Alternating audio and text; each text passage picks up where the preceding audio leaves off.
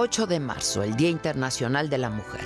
Se conmemora una vez más y seguimos esperando que la igualdad de género, la equidad en derechos y oportunidades sean una realidad. Y es que cifras de Naciones Unidas revelan que menos del 25% de los parlamentarios en el mundo son mujeres. Solo 7% de mujeres encabezan las empresas con mayores ingresos en el mundo. Casi 3 mil millones de mujeres no pueden acceder a las mismas opciones laborales que los hombres. Y de no equilibrarse la tendencia actual, la brecha salarial no se cerrará hasta el 2086. Así llegamos a este 8M, en un mundo donde una de cada tres mujeres sufre de violencia de género. Larga, muy larga es la lista de agravios y pendientes una fecha asociada a regalos, a flores y a felicidades, pero que en realidad no tienen absolutamente nada de romántico. Sus orígenes políticos y sociales se remontan a 1910, cuando la Internacional Socialista, reunida en Dinamarca, proclamó el Día de la Mujer de carácter internacional como un homenaje al movimiento en favor de los derechos de la mujer y para ayudar a conseguir el voto femenino universal. Hoy, mujeres de todos los continentes, separadas solo por fronteras geográficas y diferencias étnicas, lingüísticas, culturales, económicas y políticas, nos unimos para exigir lo de cada año. Seguridad, participación, igualdad y justicia, así como para visibilizar y denunciar la desigualdad de género los feminicidios y los problemas que amenazan nuestra integridad. Y es que solo las mujeres unidas tenemos el poder de lograr el cambio y debemos insistir para que este día no solo sea un reclamo, una efeméride, una reivindicación de derechos que conforme pasan los días quedan en el olvido. Porque el género con el que cada quien se identifica no define nuestras capacidades en ningún ámbito de la vida el respeto no tiene grados. La igualdad es un derecho elemental para todos los seres humanos. Es una realidad que la pandemia del COVID-19 profundizó aún más la desigualdad, la pobreza, la violencia y el maltrato. Afectó el lento progreso logrado rumbo a la igualdad de género y dejó a millones de mujeres en el mundo sin empleo y en consecuencia sin ingresos. Y también aumentaron las historias de terror, de horror y de muerte que se multiplicaron por todo el planeta cuando millones de mujeres quedaron aisladas con sus agresores. Las cifras son abrumadoras. El panorama es, créanme, desolador, incierto y oscuro. Nada que festejar hoy. Seguimos luchando por acabar con los acosos, la violencia de género, los feminicidios, la brecha salarial y las desigualdades en todas sus formas. Hoy vas a ser la mujer que te dé la gana de ser. Hoy te vas a querer como nadie te ha sabido querer. Hoy vas a mirar para adelante, que para atrás ya te dolió bastante. Una mujer valiente, una mujer sonriente, mira cómo pasa. Hoy nació la mujer perfecta que esperaban a rotos sin pudores. La regla marcada, hoy ha calzado tacones para hacer sonar sus pasos. Hoy sabe que su vida nunca más será un fracaso. No queremos más abusos de ningún tipo que no sean castigados. No queremos más condenas que permitan a los agresores estar en libertad. Y no, no queremos más muertes, no más impunidad, no más historias de muerte.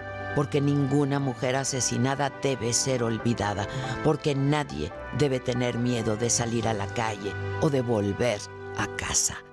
Hay personas que están hartas de escuchar este discurso cada año, pero nosotras nosotras estamos más hartas de vivirlo, de vivir la desigualdad todos los días.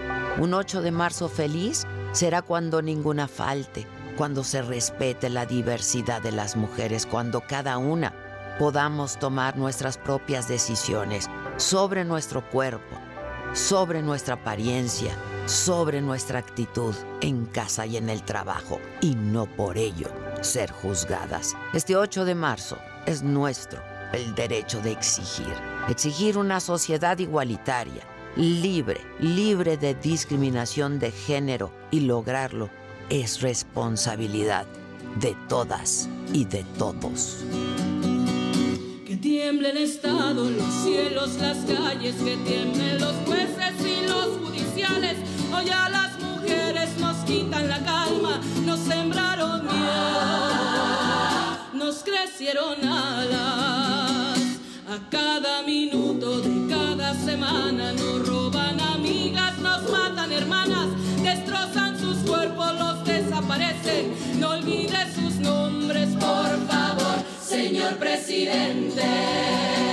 Por todas las compas luchando en reforma, por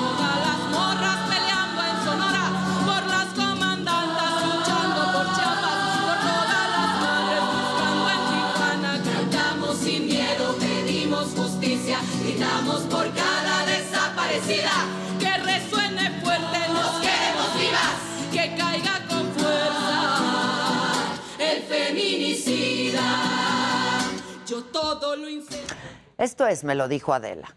Yo soy Adela Micha y ya comenzamos.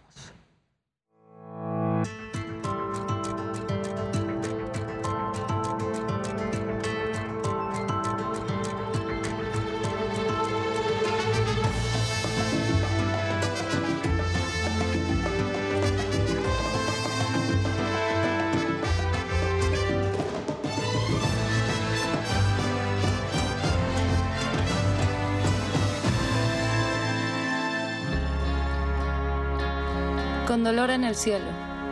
Volamos con dolor en el cielo porque en el cielo estamos todas. Volamos porque el cielo no tiene dueño ni gobierno. Volamos porque en el cielo no hay fronteras geográficas, como no hay fronteras de tiempo ni fronteras entre la vida y la muerte. Volamos porque en las alturas estamos todas. Desde el cielo les hablamos a ellas y les hablamos a ustedes, a todos y a todas. Nuestras hermanas asesinadas viven en cada una de nosotras. Volamos con el dolor en el cielo, porque en el cielo estamos todas.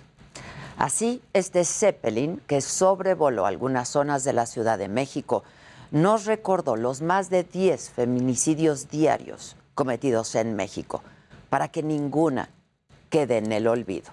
Esta acción previo al Día Internacional de la Mujer.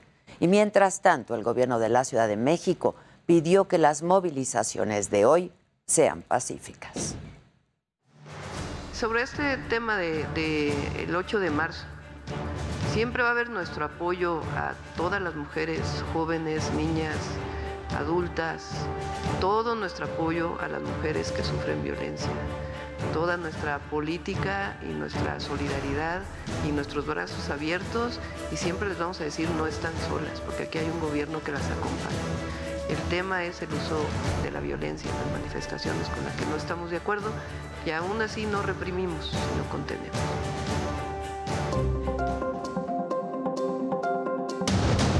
No habrá represión contra las participantes de las marchas de esta tarde en la Ciudad de México por el Día Internacional de la Mujer. Las policías del grupo Atenea no estarán armadas.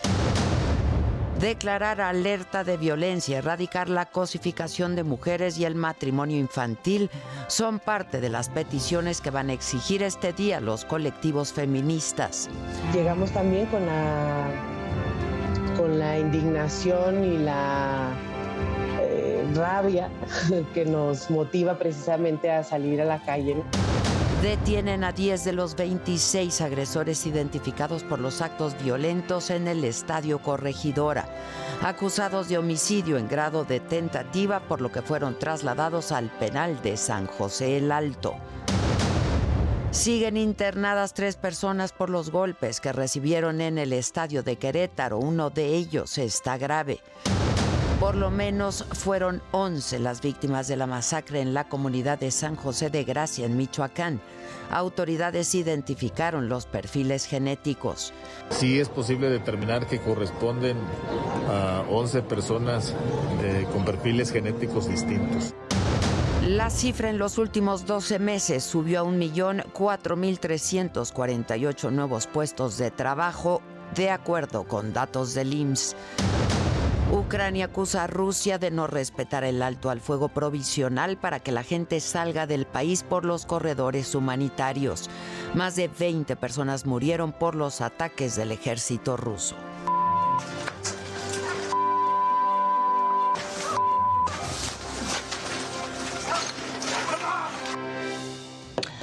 Hola, ¿qué tal? Muy buenos días, los saludo con muchísimo gusto. Hoy que es martes 8 de marzo, estas son hoy las noticias. No habrá represión contra las mujeres que se manifiesten esta tarde en la Ciudad de México, aseguró el gobierno capitalino. Informó además que identificaron a más de 10 grupos que podrían generar disturbios durante la marcha. Además, las policías del grupo Atenea que van a resguardar esta movilización no van armadas.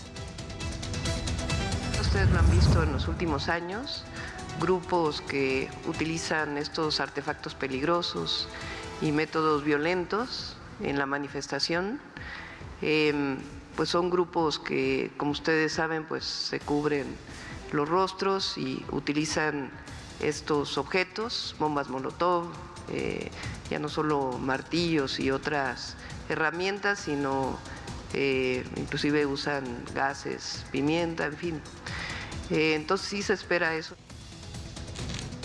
Y desde anoche colocaron vallas metálicas en Palacio Nacional y también en monumentos históricos de la Ciudad de México para evitar que sean vandalizados. Anoche un grupo de mujeres pintó estos muros de metal en reclamo al gobierno por el alto número de feminicidios que hay en nuestro país. Y es que la violencia contra las mujeres aumentó en los últimos meses en México. Cada hora, cada hora una mujer pide ayuda por las agresiones que sufre en su casa. En promedio, se cometen 10 feminicidios cada día.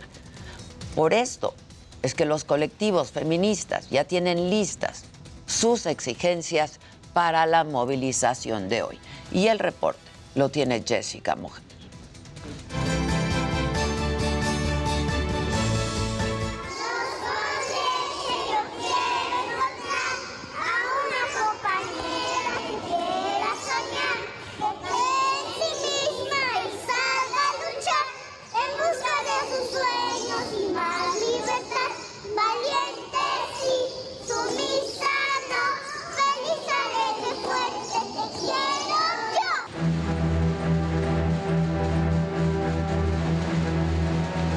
Fuertes y sin importar fronteras. En marzo la marea morada invade las calles de México y el mundo.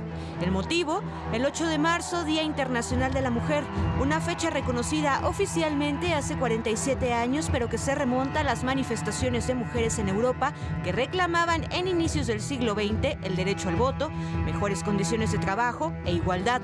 Ahora a la lucha también se une la violencia de género. ¡Alerta! ¡Alerta llegamos también con la, con la indignación y la eh, rabia que nos motiva precisamente a salir a la calle, ¿no? El hecho de que eh, este tema de la violencia contra las mujeres y particularmente el de los feminicidios no sea algo que parezca que, el Estado esté em, resolviendo en, realidad. Este año en México parte de la agenda se centra en 10 puntos. 1. Frente a la violencia feminicida y el alza de los feminicidios, declarar alerta de violencia de género en donde hay indicios de estos crímenes. 2. Restitución del anexo 13 del presupuesto de egresos de la Federación en materia de políticas a favor de las niñas y mujeres. 3 la transformación de InMujeres en un organismo autónomo. 4. Erradicación de la cosificación de las mujeres indígenas y no promover la renta de sus úteros. 5. Garantizar la erradicación del matrimonio infantil. 6. Priorizar y dar recursos económicos para garantizar la búsqueda de mujeres desaparecidas. 7. La aplicación de la ley para prevenir y erradicar la tortura sexual a niñas y mujeres. 8. Justicia plena para los crímenes contra periodistas y defensoras de derechos humanos. 9. Construir el Sistema Nacional de Cuidados. Y 10. El cumplimiento del principio de paridad de género en los ámbitos públicos y privados. Creo que es momento de de exigir que se nos priorice porque somos el 51% de la población del país y no se nos puede seguir ignorando y no se nos puede seguir marginando de esta forma. Entonces, eh, hay que retomar y reformular. En 2019 se intensificaron las movilizaciones feministas debido al aumento de feminicidios y violencia de género. En Chile, la colectiva Las Tesis creó el himno Un violador en tu camino que retomaron las mexicanas y retumbó en la Plaza de la Constitución. Y la culpa era mía,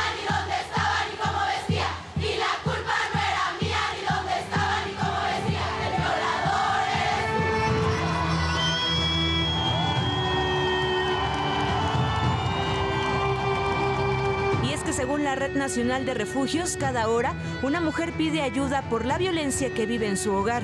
Cada día, más de 10 mexicanas son asesinadas y en varios estados del país hay alerta de género debido al incremento de los casos violentos contra las mujeres. Los recortes presupuestales que venimos señalando desde hace ya varios años, de las estancias infantiles, ahorita con el tema de las escuelas de tiempo completo, de los eh, programas que prevenían y erradicaban el cáncer de mame y cervicuterino, o sea, ha sido golpe tras golpe y la verdad es que tenemos que reconocer que, que hemos retrocedido bastante.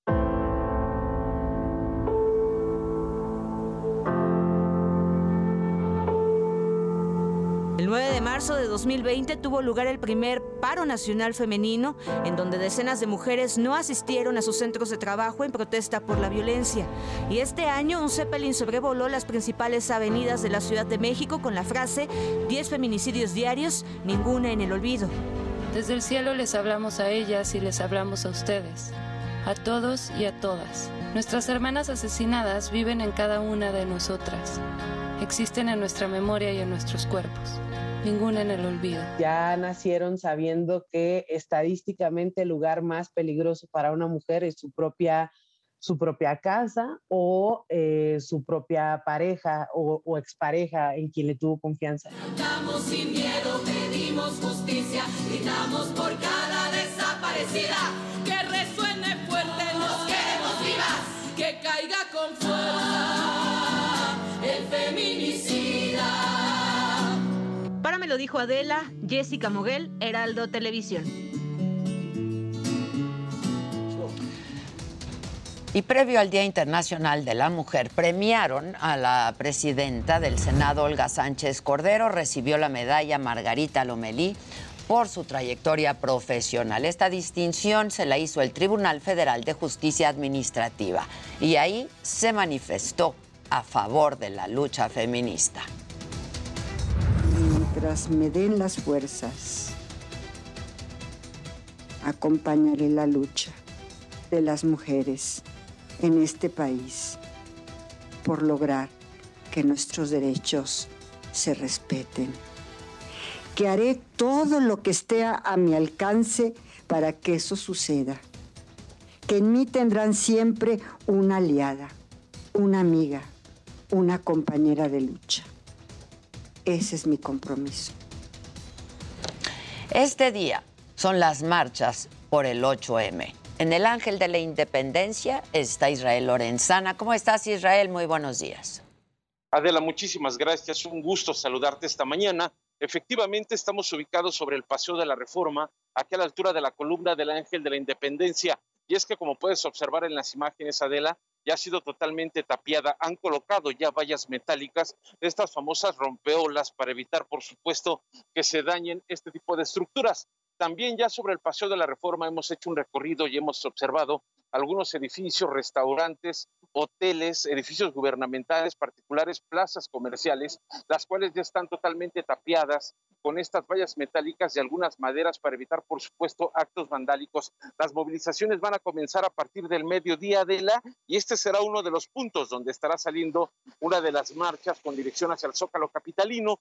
También saldrá otra movilización importante del Monumento a la Revolución y es que hay que recordar que serán 3.000 elementos policíacos los cuales estarán llevando a cabo el resguardo y el acompañamiento de las manifestaciones hasta la plancha del Zócalo Capitalino. También a través de Avenida Juárez, en el Palacio de Bellas Artes, ya tenemos totalmente resguardada la zona, en el hemiciclo a Juárez y por supuesto también a la altura de la zona de Palacio Nacional, donde por supuesto mi compañero Alan Rodríguez nos estará dando más detalles. Pues Adela, es la información que yo te tengo. Nosotros por supuesto vamos a permanecer muy al pendiente del desarrollo de las actividades de este Día Internacional de la Mujer, donde por supuesto el equipo del Heraldo Televisión estará muy pendiente en este despliegue informativo, dando pues eh, puntual puntual seguimiento a las movilizaciones el día de hoy. Mantente, mantente distante, Israel. claro que sí, estaremos por supuesto tomando nuestras previsiones, estaremos ahí muy al tanto de lo que puede ocurrir, por supuesto resguardando nuestra integridad. Por supuesto, y además el Heraldo va a mandar a nuestras compañeras reporteras para cubrir la marcha. Así es que muchas gracias por lo pronto, Israel. Estamos al pendiente. Buenos días. Muchas gracias. Y vamos al Zócalo. Ahí está Alan Rodríguez. Alan, ¿cómo estás? Buen día. Hola, ¿qué tal? Adela, amigos, muy buenos días. Yo me encuentro frente al Palacio Nacional en donde destaca la presencia durante esta mañana de estas vallas metálicas, los famosos rompeolas que ya menciona mi compañero Israel Lorenzana, de aproximadamente tres y medio metros de altura, los cuales fueron reforzados de una manera especial durante los últimos días para evitar cualquier daño, cualquier afectación y sobre todo cualquier vulnerabilidad a este punto que se encuentran protegiendo. Podemos observar cadenas, podemos observar soldadura y sobre todo en estos momentos al interior ya se encuentra personal tanto de la Secretaría de Seguridad Ciudadana como del gobierno, pues eh, reforzando estos muros metálicos que resguardan tanto la zona de Palacio Nacional como la catedral, así como los accesos a la zona del primer cuadro de la capital, como lo es la calle de Madero y también el Nacional Monte de Piedad. Asimismo, algunos establecimientos han contratado y han tapeado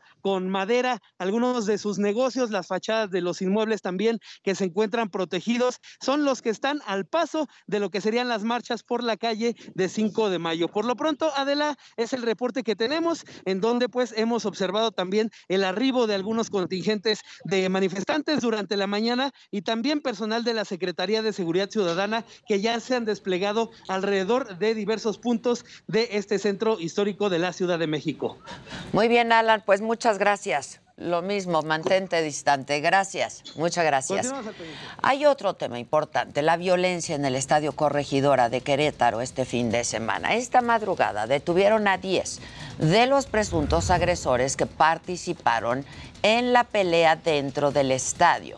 La Fiscalía del Estado los acusa de homicidio en grado de tentativa, violencia y apología del delito las detenciones se hicieron durante 21 cateos en cinco municipios de la entidad. Quedan todavía pendientes 16 órdenes de aprehensión contra los principales responsables de este ataque. Por cierto que habitantes de Querétaro ayudaron a identificar a los agresores en el estadio. La Secretaría de Gobierno del Estado recibió 166 llamadas y 151 mensajes con información sobre la violencia ocurrida el fin de semana. Y agradecen, por supuesto, a las personas por sus aportaciones para esclarecer los hechos e identificar a los responsables. Y ya dieron de alta, afortunadamente, a 23 de los 26 heridos en, este, en esta pelea en el estadio. De las tres personas que siguen internadas, dos están en el Hospital General de Querétaro, a una la reportan grave, la otra está fuera de peligro y el otro aficionado herido fue trasladado ya a un hospital de la Ciudad de México. El gobernador de Jalisco, mientras tanto, Enrique Alfaro, aseguró que no hay aficionados del Atlas desaparecidos. Esto lo aclaró después de que en redes sociales se mencionó que seguían sin localizar a algunos aficionados que fueron el fin de semana a Querétaro al estadio.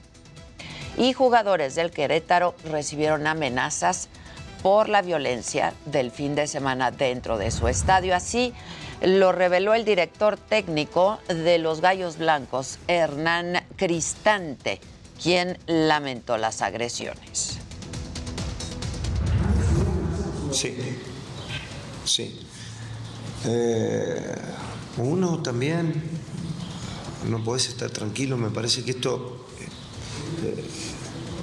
se exacerbó a un nivel que no tiene comparación. Llamar a los jugadores o a la gente de la institución asesinos cuando ellos pusieron en su integridad y se expusieron para poder salvar a alguien, ayudar a alguien.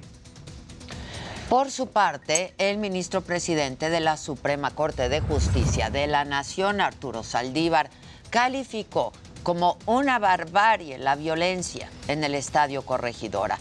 Dijo que nunca pensó ver agresiones tan fuertes dentro de un estadio de fútbol en nuestro país. La barbarie fuera de control, la crueldad, la violencia, la hazaña para golpear, para destruir a otro ser humano solamente por llevar una camiseta distinta de otro equipo de fútbol. Un lugar es lugar de reunión y de convivencia de familias, donde hay niñas y niños, fue tomado por una bola de barbajanes. Y en el tema de la masacre en San José de Gracia, Michoacán, por lo menos asesinaron a 11 personas de acuerdo a la Fiscalía del Estado. Esto lo informan después de analizar las muestras genéticas que pudieron recogerse en el lugar. Pues digamos que los indicios que se recogieron en las muestras de, de mácula de sangre principalmente en el lugar del hecho, sí es posible determinar que corresponden a 11 personas eh, con perfiles genéticos distintos. Bueno, y en otros temas se prevé que hoy vinculen a proceso al presunto feminicida de la modelo veracruzana, Michelle Simón. La fiscal de la capital, Ernestina Godoy, aseguró que trabajan para que no quede impune ningún crimen contra las mujeres. Referirme al caso de Miguel N., quien fue aprehendido por detectives de la Policía de Investigación en coordinación con policías de la Secretaría de Seguridad Ciudadana por su probable participación en el feminicidio de la joven Michelle ocurrido el pasado 20 de febrero. Quiero destacar que ya hemos presentado a este hombre ante un juez de control, ante quien le formulamos la imputación correspondiente con la finalidad de obtener su vinculación a proceso. Y en temas internacionales, en el día 13 de la guerra, Ucrania sacó de su país a más personas mediante los corredores humanitarios, pero denunciaron que Rusia no ha respetado el trato de alto al fuego provisional y que durante un ataque en la ciudad de Sumi fallecieron 21 personas, incluidos dos niños. Esto durante la primera hora en la que se habilitó el paso seguro de los ucranianos. Además, soldados rusos atacaron uno de los corredores humanitarios instalado a las afueras de Kiev el fin de semana. Y por este bombardeo, tres personas murieron, incluyendo un niño.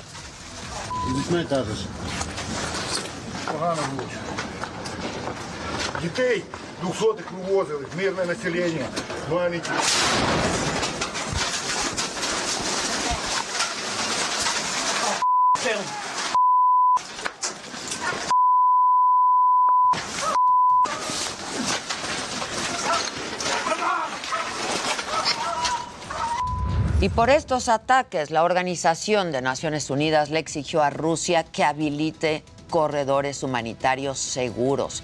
Piden que se garantice la salida de civiles de Ucrania y que permitan la entrada de ayuda humanitaria. El gobierno de Volodymyr Zelensky advirtió que la ambición de Putin no se va a detener con la invasión de Ucrania y por lo pronto Rusia y Ucrania anunciaron que habrá una cuarta ronda de negociaciones. Durante la tercera reunión hubo pequeños avances respecto a la logística de los corredores humanitarios. Ucrania no contempla la propuesta de abrir pasillos que desemboquen en territorio ruso o bielorruso y tampoco van a renunciar a entrar en la OTAN ni a sus armas, ni van a reconocer la independencia de Donetsk y Lugansk.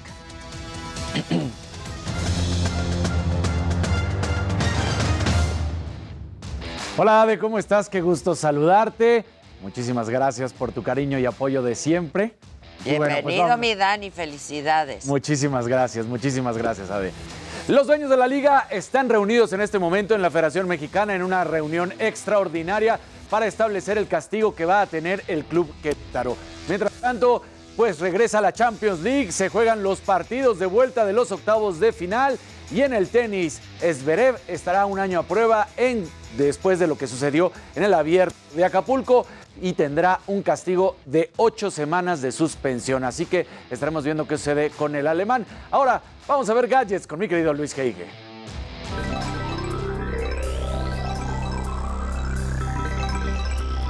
Muy buenos días y bueno, la plataforma Platzi, una plataforma de educación en línea, dio a conocer que el porcentaje de mujeres contra hombres estudiando tecnología aumentó 156% de enero al día de hoy.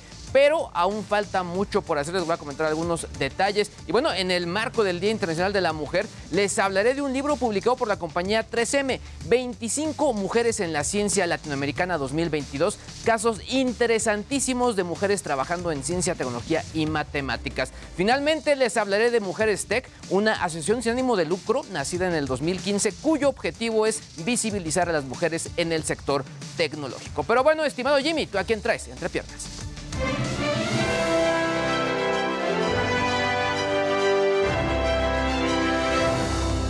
buenos días, gente querida. Bueno, pues el día de hoy estaremos platicando de algunas de las mujeres más exitosas en el mundo del entretenimiento, desde actrices y cantantes como Reese Witherspoon y Beyoncé, hasta CEOs de empresas como Warner Bros., que bueno, han logrado hacer cambios radicales en una industria que por muchos años estuvo dominada por hombres. Y bueno, además, varias celebridades alzaron la voz en redes sociales en el Día Internacional de la Mujer. Desde Britney Spears hasta Yalitza Aparicio, todas publicaron mensajes de equidad en sus cuentas y aquí lo estaremos platicando. Mi querida Ade, buenos días, regreso contigo. Bueno, pues vamos a hacer una pausa y regresamos con todo esto, los detalles de los deportes, espectáculos, tecnología, lo macabrón y este día tendremos una mesa especial de mujeres trabajando. Volvemos.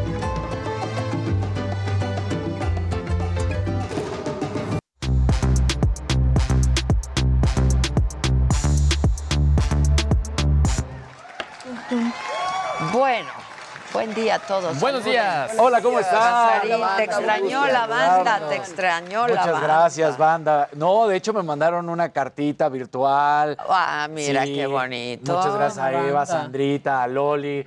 Y me voy a olvidar de muchos más si no digo todos los nombres, pero bueno, la verdad es que muchas gracias a todos. No, felicidades. Y te esperan sorpresas. ya Sí, muchas dijeron. Ya me lo sorpresas. dijeron. Ah, bueno. Y cambios de pañal y Ya, noches no, en bueno. vela. Sí, sí, sí. Este, Ya cambiaste pañal. Ya. Fíjate no que es tan difícil. No, ahí- ahí- mira, yo ya tenía, bueno, tengo cinco sobrinos, entonces, y a mí ya me había tocado. Ayudabas. Ajá. Entonces, la verdad es que yo llegué y cambié el pañal. Ya le sabías. Sin bronca. Sí, sí, eso es lo más fácil. espérate, Cambiar un pañal es lo más, lo más fácil, fácil, de sí, todo la esto, verdad. la Sí. That shit is easy. Sí, Literal. literal, literal. Y lo que te falta, Casarín, dicen por aquí. Bueno, vienes mamaquita. Vámonos con lo macabrón, personas.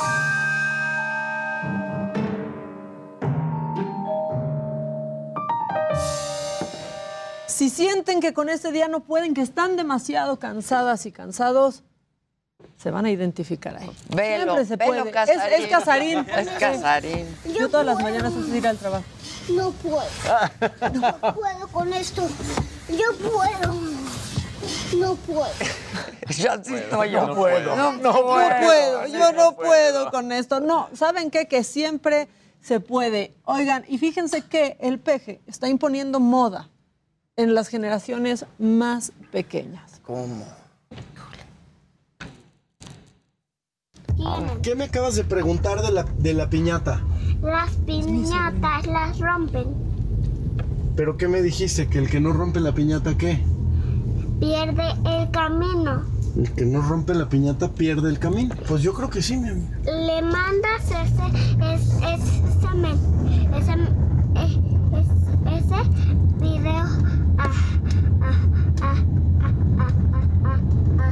Habla bien. me parezco al peje.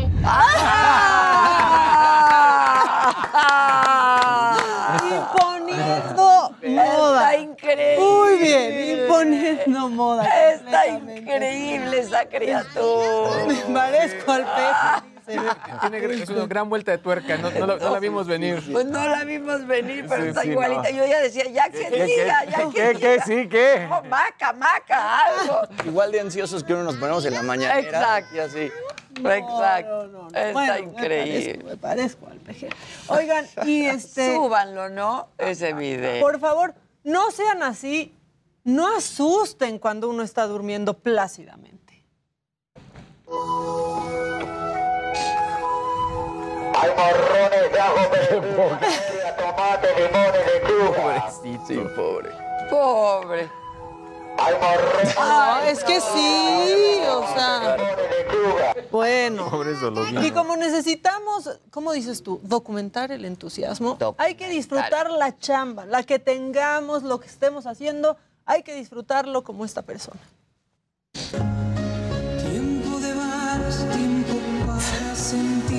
¡Órale!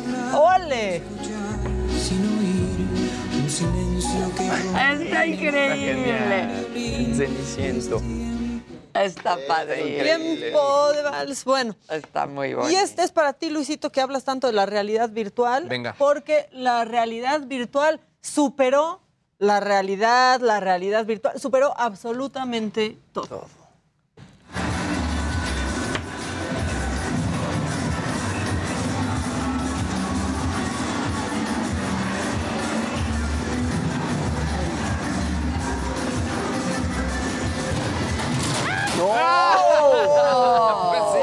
eso sí. No, sí lo superó. Ese sí fue el Y 4D. pe- pensó exactamente el 4DX. o sea, el Ahora 4D. entiendo por qué no te subiste en Barcelona. Claro, Muy bien. claro.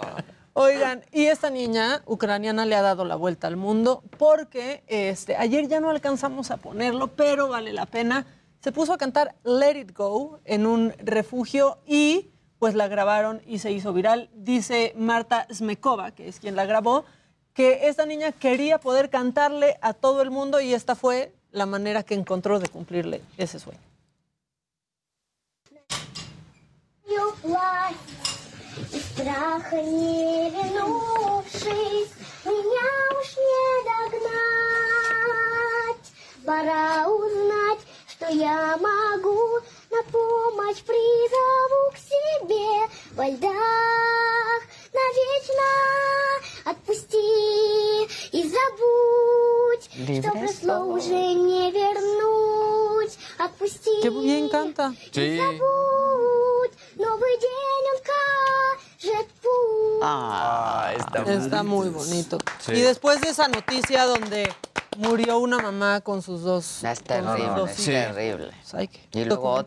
otro un niño poco. en otro. Sí. Terrible. El que sigue, por favor. La que sigue, por favor.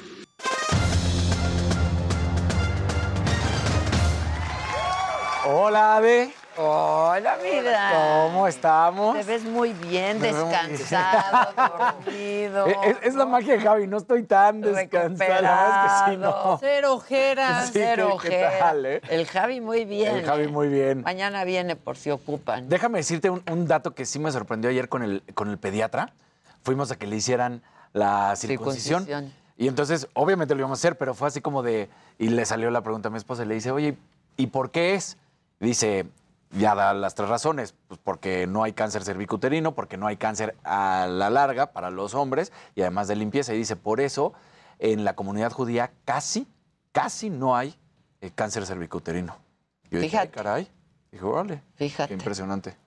Nosotros muy bien. ¿Sí? Pero que, y a los ocho días, cumpliditos se Cumpliditos. hace. ¿eh? Sí, ¿Tú sí. también? Sí, Sí. cumpliditos, así fueron. Qué bueno. ¿Lloró?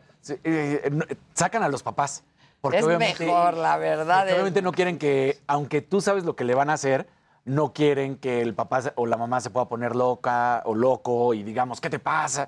No, o sea, lo hacen por protección del mismo doctor porque pues Claro. van a Que no interrumpa. No interrumpas. En la- entre la, la comunidad judía es un ritual Ajá. Claro. precioso y hay un padrino que carga al bebé, ¿no? Durante. Durante. Y los papás estamos viendo Yo- todo el numerito. Tengo una amiga judía, Ruth Opseyevich, le mando un, un saludo. Y le dije, bueno, y si yo me quisiera cambiar, ¿cómo es el rollo? O sea, el tema de la circuncisión. Me dice, siempre hay algo que cortar. Pero- Es cierto, es cierto. Y sí, es fuerte porque además regresas y ya ves pues el, el penecito rojo. Sí. Ya sangradito, ya, ay, Ay, ay, sí. duele. Pero son expertos, Exacto. ¿eh? Sí, sí, sí. En dos días de No, y es mejor, obviamente, en estos momentos. Solo Sí, que el porque papá después ve eso y- no, hay, hay gente que es en la adolescencia. No, y- ya es más cañón. Es No, ahí sí ya Pero de Ay, no. bebés, al otro día ya están recuperados. Como si ¿eh? nada. O sea, como si nada, la verdad. Exactamente. Muy bien, felicidades. Muchas luego, gracias. ¿Qué más? Pues las malas noticias. Continúa toda la situación con respecto a lo sucedido en el estadio Corregidora, allá en Querétaro, en la Corregidora. Y la Fiscalía General de Querétaro informó que en cumplimiento de las 21 órdenes de cateo otorgadas por el juez de control, ya se detuvieron a las primeras 10 personas por los actos de, violencia ocurrido, pues donde se aseguraron 92 prendas deportivas con los logos del equipo. Ayer lo platicaban aquí contigo que habían robado más de 400 jerseys, que se habían llevado muchas cosas. Bueno, pues ahí hay cuatro pares de tenis, por ejemplo, manchas de sangre. Creo que todavía seguimos muy cortos. Ya pasaron más de 72 horas y 10 detenidos cuando las imágenes han sido muy claras. Este, había una cosa, Luis, que me sorprendió que decía el doxting, ¿no? Que la gente en redes sociales empezaron a poner las imágenes de todos los golpeadores. Claro, hay que confirmarlas, ¿no? Por eso no las hemos presentado, pero ponían alrededor de 21 personas y decían sus caras y decían sus domicilios y ponían sus nombres, es decir, estos son los culpables. O sea, no, es que se escondan y, o que se les escondan muy fáciles a las autoridades. Así que, bueno, pues ahí está esta situación. Y de ahí nos vamos a la reunión de dueños que arrancó a las 9 de la mañana. Entonces, esto en las instalaciones de la Federación Mexicana de Fútbol, que es en Toluca, y va- se va a poner sobre la mesa la posible desafiliación de- del Querétaro. Ayer yo lo escuchaba, sí se podría hacer, nada más que hay, varios elementos. Primero, el equipo no había sido eh, vendido en su totalidad, todavía le pertenece al dueño de Tijuana, a- de los Cholos de Tijuana, a, a González, Jan González, todavía ellos son los dueños, porque lo estaban vendiendo, pero todavía no les terminaban de pagar. De hecho, alrededor de 600 millones de pesos hay de, de deuda. ¿Sí se puede desafiliar? Sí. Pero vamos a ver qué es lo que deciden hacer. La otra opción La- se está realizando en este momento. La otra opción que están manejando es que nunca más se vuelva a jugar fútbol en el Estadio de la Corregidora y que sí se termine, pero que haya una suspensión, que estén entrenando ahí, pero que se van a jugar, por ejemplo, a Toluca o que se van a, a jugar a, a la Ciudad de México o algún otro lugar. Es lo que se va a decidir. Y de las barras bravas, las barras bravas solamente se van ahorita en este momento a eliminar las de visitas. Ni siquiera se eliminan, se les prohíbe el acceso a los partidos que van a ir de visita, pero los de locales se mantienen. Me parece cuando llegaron las barras bravas a México las trajo el Club Pachuca, pero las trajo con una intención de ser de animación, no lo que se vivía en, en Argentina. Lamentablemente ya llegaron a esos grados, grados en los cuales las barras bravas están infiltrados de delincuentes, se maneja droga, se venden. Un- Una persona que maneja una barra brava puede tener un salario, él, de hasta 100 mil pesos. Y me explico. La persona, el club le da boletos. Esos boletos él los revende y se los revende a la gente. Además, también se encargan de vender cervezas adentro y afuera del estadio. Además de eso, pues también cuando organiza los viajes para que vayan a apoyar a los equipos. Todo eso, ya te imaginarás, es un relajo. Y también, pues con los convivios y qué se puede hacer y qué no se puede hacer dentro del estadio, que ellos no son dueños. Luego ya se van y se meten con las parejas, familias y los mismos futbolistas. Entonces es donde dices, ¿qué está pasando? Claro. Entonces yo creo que eh, ya en alguna ocasión se había dicho que se quería erradicar, no se hizo absolutamente nada. Yo creo que se tiene que erradicar, terminar ya con las barras Esto que bravas. vimos es- Esto que vimos está brutal. Digo, ha ocurrido antes. Había pero ocurrido no antes. así, ¿no? No, no había tenido el impacto en redes sociales que en Es- este es- momento. exacto. Por ejemplo, yo O sea, le- ahora es que hay que agregarle eso. Exactamente. Por ejemplo, hace algunos años, en el 2017, un Veracruz contra Tigres en Veracruz, gravísimo, arrancando la- la- las sillas. Las si- las sí, sillas, claro. exactamente. Y, y reventando a personas.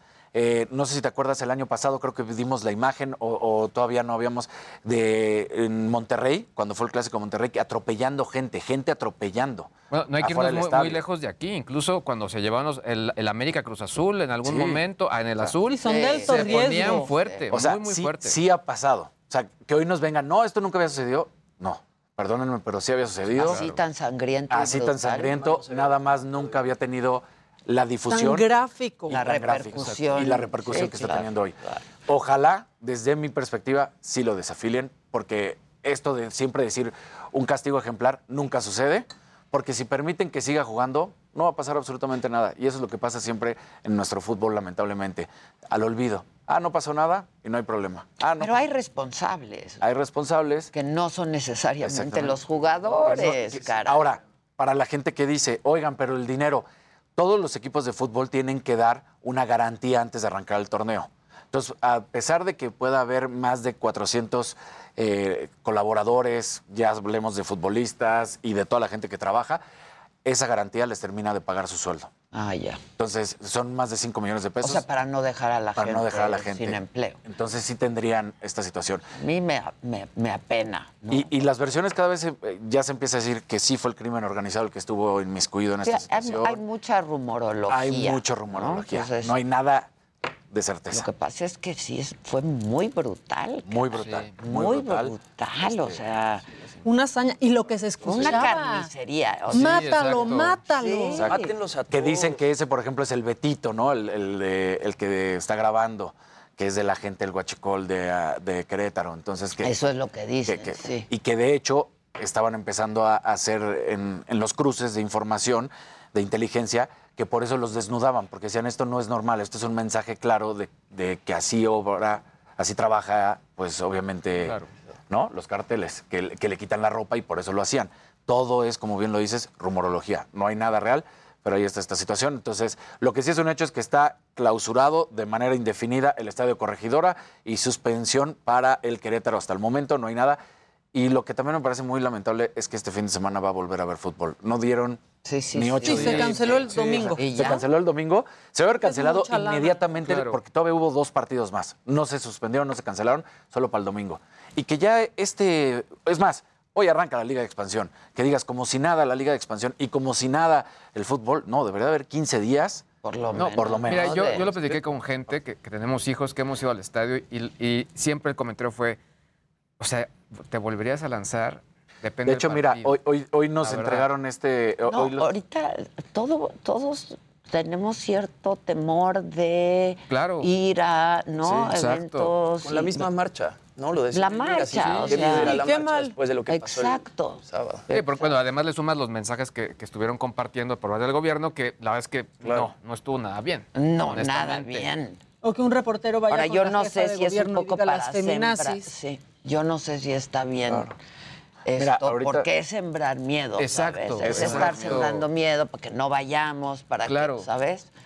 En una Este, encuesta de estas rápidas de, de por teléfono, y nos pasaron el dato, así está la gráfica momentánea, inmediatamente, de la primera pregunta es ¿quién cree que son los responsables de estos accidentes? En verde, que es el 50%, ponen a los barristas o grupos de animación, 16% que es azul la directiva y en 33% que es el rojo las autoridades. Y después, eh, si usted acostumbra a asistir al estadio después de estos acontecimientos, ¿lo va a seguir haciendo? El 44% dice que solo por un tiempo va a dejar de asistir. El solamente 12% dice que lo va a seguir haciendo y el 42% dice que nunca más. Y me parece es que, que también esa es la única manera que los dueños van a Van a entender. Que la gente deje ir a los claro, Sí, exacto. Claro. O sea, es muy doloroso tener que decirlo, pero yo creo que ahorita todos los aficionados tendrían que decir, no vamos al estadio de fútbol, no vamos, porque solo así van a Para que hagan algo. Para que hagan algo. Ejercer presión así. Rápidamente, alguno de ustedes, muchachos, Sí, antes de irnos Rápidamente, digo, no, no, no quiero dejar pasar esto. Este libro que publicó la gente de 3M son 25 mujeres en la ciencia. Eh, ¿Cuál es el objetivo? Hay que promover lo que está ocurriendo. Son casos de mujeres actuales que a su vez fueron propuestas por distintos grupos para que estuvieran Ah, acá. qué padre. Casos de ¿Me lo gente. dejas ver? un- eh, este es para ti. Ah, Te lo manda la gente de 3M. Gracias. Eh, pero hay desde gente que está proponiendo nuevos sistemas de vacunación, obviamente contra COVID, gente muy metida en nuevos sistemas también en, en la educación. Está padrísimo, sobre todo porque este tipo de cosas son los que tenemos que promover. Yo me quedo con una palabra que tú ayer decías, Adela, la equidad. Esto es de equidad y hay que buscar la equidad, es lo, lo más importante. Todavía faltan muchas mujeres que estén metidas en, en temas STEM, es decir, en ciencia, tecnología, ingeniería y matemáticas, pero hay que promoverlo y sobre todo que todos somos iguales y todos podemos estar ahí y sobre todo con las mismas condiciones. Claro, claro. Jimmy. Y yo muy feliz de estar sentado con dos mujeres tan Ay, chingonas hoy en el Día gracias, Internacional de la Mujer. Jimmy. Y bueno, yo quería rescatar a otras mujeres del entretenimiento que pues la están rompiendo ahorita, ¿no? En este mundo que normalmente has- ha estado tan controlado por los hombres. Entre ellas, bueno, Rihanna, que se convierte en la artista femenina más rica del planeta el año pasado con 1.7 millones de dólares a través de Fenty Beauty y bueno, su marca de, de ropa interior con el que estuvo evaluada en un, en un billón de dólares el año pasado. Otra muy interesante es Anna Snarnoff, que en 2019 se convirtió en la primera CEO de Warner Bros. y ella es la que se encargó de estrenar las películas en cartelera de cine y en HBO Max al mismo tiempo. Fue la Ah, primera ella que muy lo hizo. bien. O sea, ella fue la que decidió. Y en su momento parecía una locura, Sí. pero les retribuyó súper bien. Lograron 63.9 millones de suscriptores el año pasado. Y bueno, Reese Witherspoon también en 2016 crea la compañía Hello Sunshine. Esa compañía produce Big Little Lies y produce The Morning Show. Y justamente ella la crea. Lo que hace Reese Witherspoon. Reese Es Witherspoon una es maravilla. Y ella lo crea porque, pues, ella se preguntaba por qué no había papeles femeninos complejos y no había pe- papeles femeninos este, fuertes y que no dependieran del papel de un hombre. Entonces ella crea, eh, Morning ella Show. crea Hello Sunshine y bueno, ahí le ha ido increíble. Vende la compañía por 900 millones de dólares justamente el año pasado. Entonces, ella increíble. Y bueno, Beyoncé, que el año pasado también se convierte en la artista femenina con más premios Grammy, llevando un total de 28 y empatando a Paul McCartney en nominaciones con 79 nominaciones. Y bueno, todavía hay desigualdad. Los premios Oscar eh, registraron pues, unas nominaciones bastante bajas para las mujeres, con solo el 28.3% de las nominaciones. De, de 229, 90 229 nominaciones, solo el 65, solo 65 de ellas fueron para mujeres. Entonces, así las cosas. Buenísimo. Y al volver, mujeres increíbles, talentosas, hablando de mujeres en la ciencia, pues viene una precursora, Julieta Fierro va a estar con nosotros, hablando de eh, mujeres actrices ¿no? y cantantes, va a estar con nosotros Vanessa Bauche, va a estar con nosotros también Vivir Quintana, que nos va a cantar en vivo esa canción que a mí me, me enchina la piel, de verdad me gritar. enchina la piel. Entre otras, mi queridísima, queridísima amiga también Astrid Haddad, en fin, mujeres a las que admiro y respeto mucho, activistas, en fin, va a ser una mesa, una mesa chingona de mujeres trabajando al volver.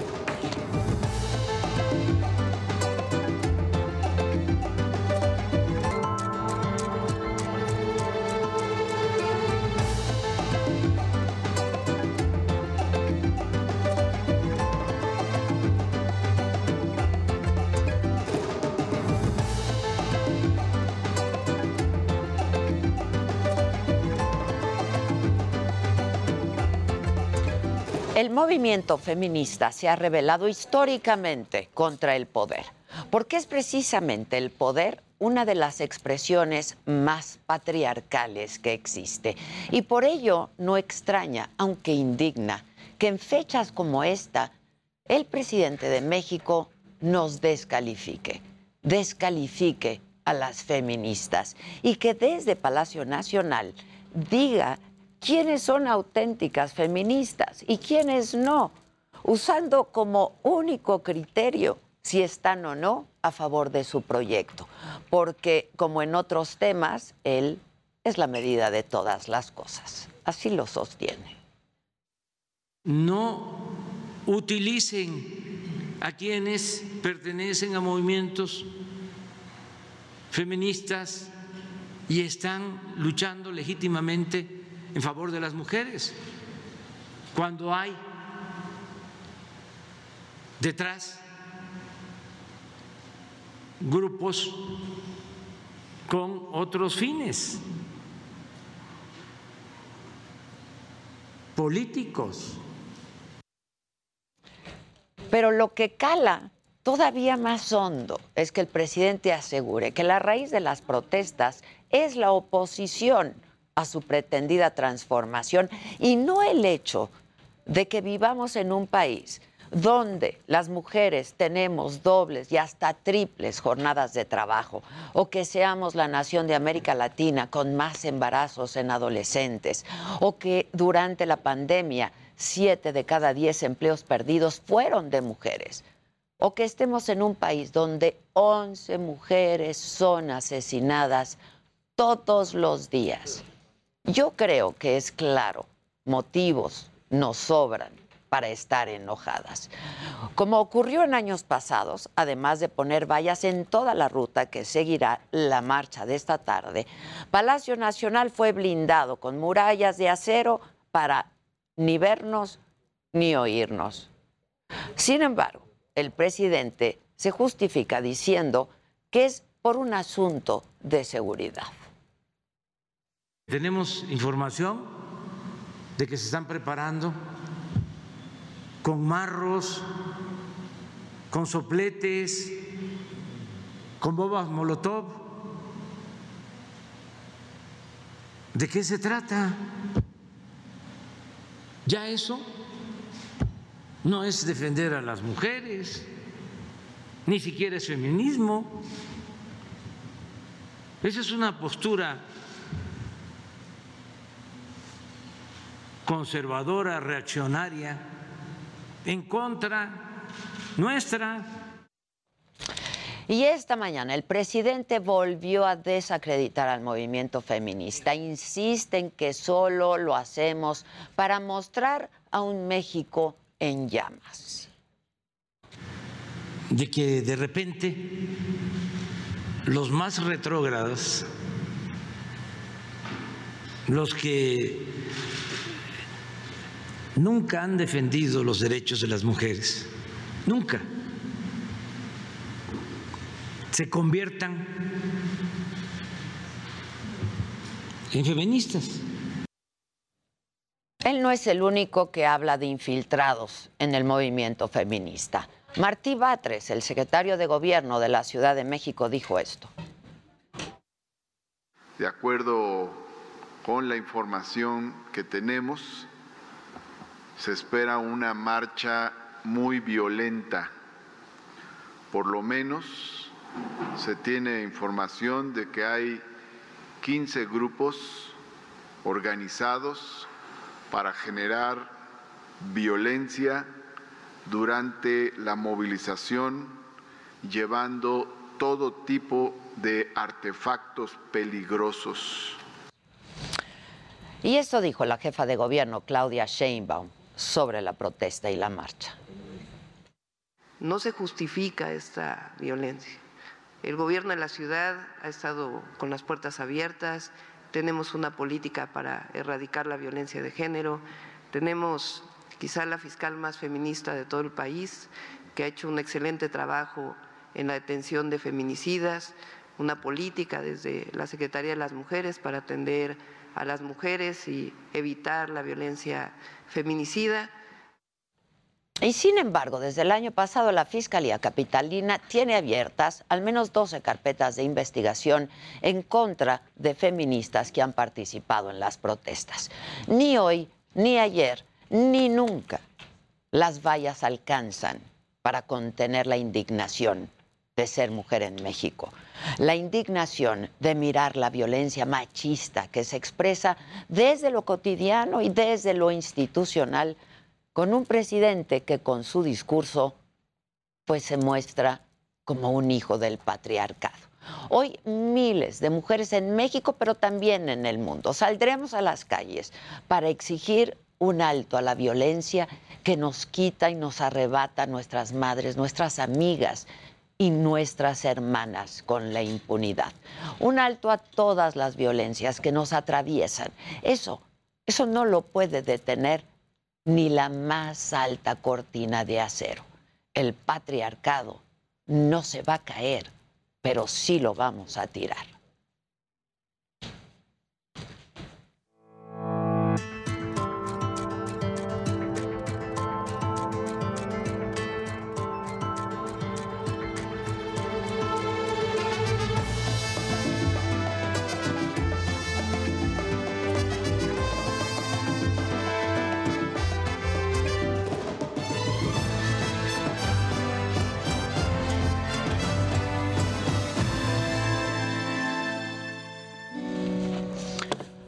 Estoy muy contenta, de verdad estoy muy contenta por tener aquí en esta mesa, mesa de mujeres trabajando, yo decía, mujeres chingonas en distintas trincheras, desde sus trincheras, por este día, que hay que conmemorar, sin duda hay que conmemorar. Y yo las voy a presentar, como siempre, a mis mujeres trabajando en un estricto orden alfabético. Astrid Haddad se va a sentar allá, se está cambiando porque trae un vestido espectacular, como acostumbra. Estefanía Veloz, feminista, ya la conocen, activista, pero analista política. Bienvenida, mi querida Estefanía. Gracias por la Gabriela Cortés, mejor conocida como La Pantera, es conductora de un tractocamión, viene desde Bien. Durango para estar con nosotros. Bienvenida, gracias por Gaby. la invitación. Al contrario, al contrario. Una muy querida amiga, compañera de estas lides desde hace muchos años, científica, una mujer increíble, astrónoma, Julieta Fierro. Muchas gracias, mi Hola. querida. Sí, bravo, Gracias. bravo, bravo. Y la reinota que está con nosotros, ustedes seguramente la conocen muy bien, Lila Cisas, pero mejor conocida como la reinota. Hola. Qué padre tu color Gracias. de pelo. Buenos días. Estás divina. Gracias, igual. Este, ¿Se acuerdan de una bomba de gas que lanzó la policía en la marcha? ¿Qué fue del 20? Del año pasado, 2021. 2021. Del 2021, ella la regresó. Bien por eso. Habían varias. Había, había Pero me varias, tocó pero- una. ¿No? Exacto, exacto. Vanessa Bauche, mi querida Vanessa, muchas gracias. Se te quiere y se te admira mucho, actriz, activista, muchas gracias. Mi queridísima Vivir Quintana. Ay, mi querida. Yo no puedo oír esa canción y no llorar, de verdad. Muchas gracias, pues, No, aquí gracias a ti. Muchas gracias. Maca, que me acompaña siempre. Gracias, mi querida Maca. Bueno, yo creo que, pues después de esto que escuchamos en la mañanera de hoy, pero en la mañanera de ayer, no hay mucho que comentar al respecto. Aquí cualquiera puede hablar, nos podemos interrumpir y podemos hacer lo que queramos. Así es que, ¿quién quiere empezar? Yo. Bien. Venga. Eso, Julietita. A ver, desde la Biblia, Claro. en el paraíso, se dice que las mujeres vamos a ser culpables de todo para siempre. para siempre. Entonces, de ahí empieza la bronca. Así es que sí tenemos que remontar ese pasado. Sin duda. Y para regresar al paraíso, Luchando por eso también. por supuesto, por supuesto. Por eso me da así como tristeza que las chicas jóvenes piensan que nosotras que somos las fifís solo vamos a la marcha a sacarnos nuestra selfie. Siendo que no luchamos No, por el aborto. no, muchachas jóvenes, no. Que las mujeres, eh, eh, las trabajadoras domésticas tuvieran acceso a la seguridad. Claro. Por, por esta cosa de la violencia, por supuesto. Y, y ahora a mi edad, pues, el derecho a la muerte digna, ¿por qué nos la vamos a pasar mal de viejita? Sí, no. Pues sí, No. así es que siempre he estado en la lucha. Siempre. así. Y aplaudo a las chicas jóvenes que sigan. Yo también. Porque no ha acabado esta lucha. No ha acabado, No. pero hemos avanzado. Yo creo que esa es Pues la mira, pregunta. con esta cosa de, de que cerraron las escuelas de tiempo completo, a mí me parece un retroceso brutal. Antes de esta emisión salió una niñita cantando precioso. ¿Viste? Pues con eh, estancias tan cortas en la escuela, ¿cuándo va a haber tiempo para enseñarle música a nuestros niños? Arte. Es decir, el Ciencia, conocimiento tiene que ser integral, interesante. Y no podemos admitir estas tropelías contra las mujeres, las mamás. Es muy triste. ¿Qué dicen las mujeres jóvenes? ¿Cómo, cómo sienten? Para mí es parte fundamental lo que dice la compañera en este momento y es cómo hemos avanzado en las exigencias que se han ido construyendo y cómo hemos ido acumulando eh, peticiones y acumulando esta conquista de derechos. Eh, creo que empezamos con distintas olas y se habla mucho de las olas, pero ¿qué implica cada una? Podemos empezar desde exigir el derecho al voto, a la participación en la vida pública y después transitar a las tareas de cuidado, que se nos deje trabajar, que podamos ganar igual. Pero ahora es verdad que ante una situación tan complicada como es la violencia, donde los números de feminicidio parece que siguen aumentando, hemos tenido que concentrar quizá todo lo que, lo que queremos o lo que pedimos al Estado en ese tema, en el tema de erradicar la violencia, porque eso se hace con las instituciones también, no es nada más algo que dependa de nosotras o de un consenso social para decirle, oye, es que las mujeres deberían ganar igual que los hombres. Es algo que tiene que ver con instituciones de justicia, eh, con el respeto del Estado hacia la vida de las mujeres. Por eso creo que más que estar en dos conversaciones distintas generacionales, estamos en el avance de distintas luchas. Por un lado, aceptar... Que corren paralelas. Que corren paralelas. corren paralelas. Pero, y que se alimentan de las otras. Nosotras no podríamos estar pidiendo más derechos si no tuviéramos de antemano ya el que nos permite votar que conquistaron otras compañeras, el que nos permite ganar lo mismo.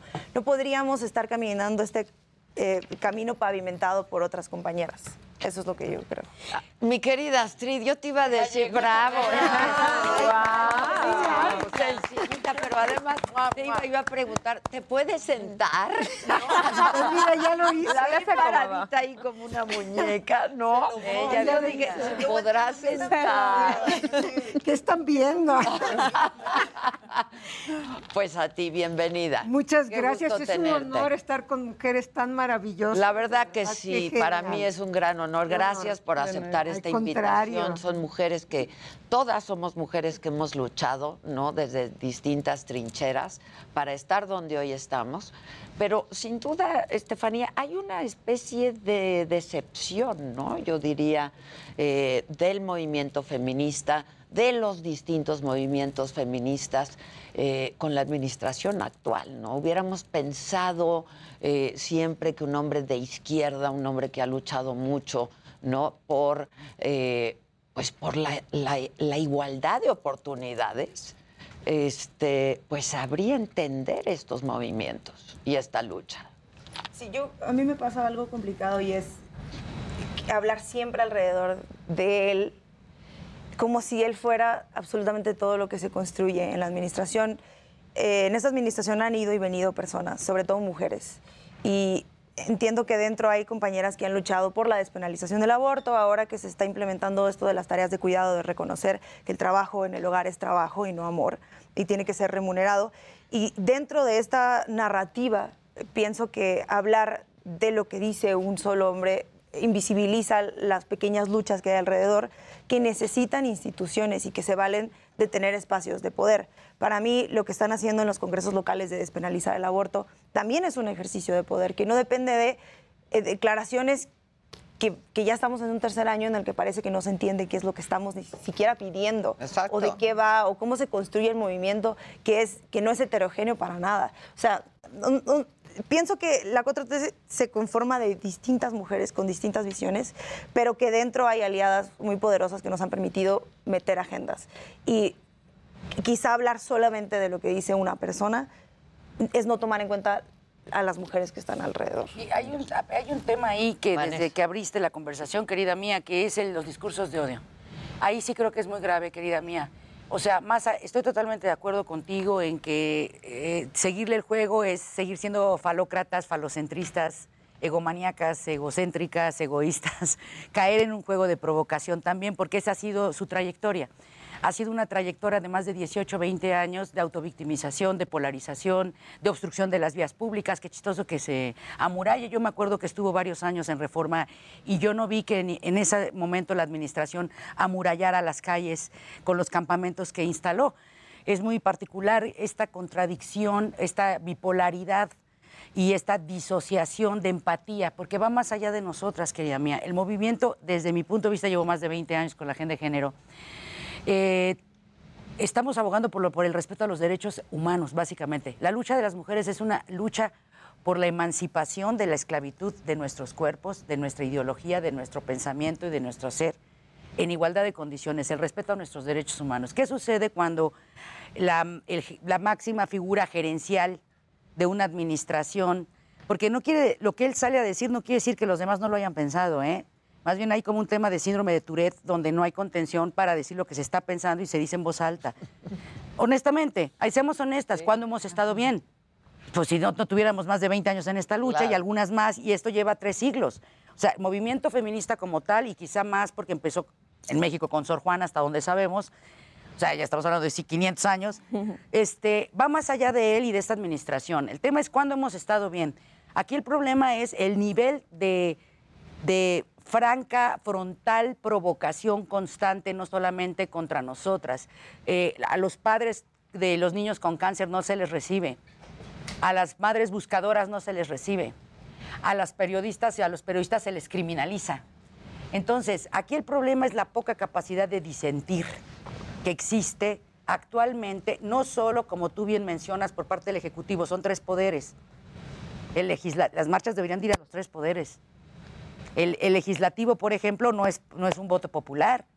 Ahí es una pequeña monarquía donde se van heredando plazas. Hay familias que llevan más de 30 o 40 años en el poder legislativo o en el poder eh, judicial, básicamente. Entonces, la pregunta es, ¿cómo podemos articularnos para pasar de la protesta a la orquesta? Porque yo siento que la protesta sin una propuesta resolutiva es letra muerta.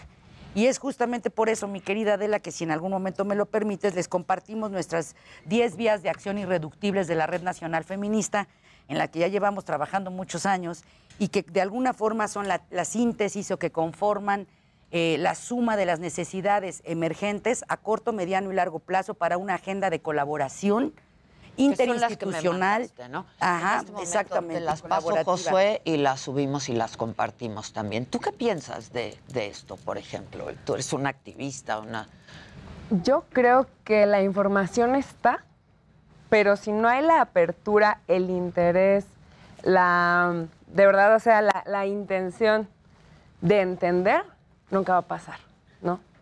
O sea, el año pasado estuvimos mencionando mucho el tema de presidente rompa el pacto y, y pues, haz de cuenta que no pasó, haz de cuenta que nadie dijo nada, ¿no? Y ahora se refuerza y ahora tres días antes ponen la valla y ayer estaban soldando eh, valla por valla, ¿no? O sea, cuánto presupuesto y cuánta intención y cuántas ganas de que esto pase a, un, a una visión eh, eh, elegida por ellos, ¿no? O elegida por los medios. Porque al final lo que vemos en la tele de la marcha es- violencia, es, la claro, violencia. claro, Entonces, muchas, muchas, muchas mujeres es como, es que tengo miedo de ir, es que cómo voy a ir con mi hija, es que sí, eh, sí. no quiero ir, me da miedo, ¿cómo no, no puedo ir sola? Yo a las dos marchas que fui, que llevo poquito yendo a marchas, porque antes vivía con mi mamá y le daba bastante miedo. ¿Qué edad ¿no? tienes? Tengo 28. Ok. Y ya me independicé y dije, es mi momento, ¿no? Y, y, mm, yo llegué sola y salí acompañada. Salí con amigas, salí con hermanas. Y, y en ningún momento me sentí insegura. Pero, pues, ¿qué pasa? Contingente, Me junté, unas niñas me dijeron, ay, yo, nosotros también venimos sola, ah, vamos, no pasa nada. Y venimos marchando.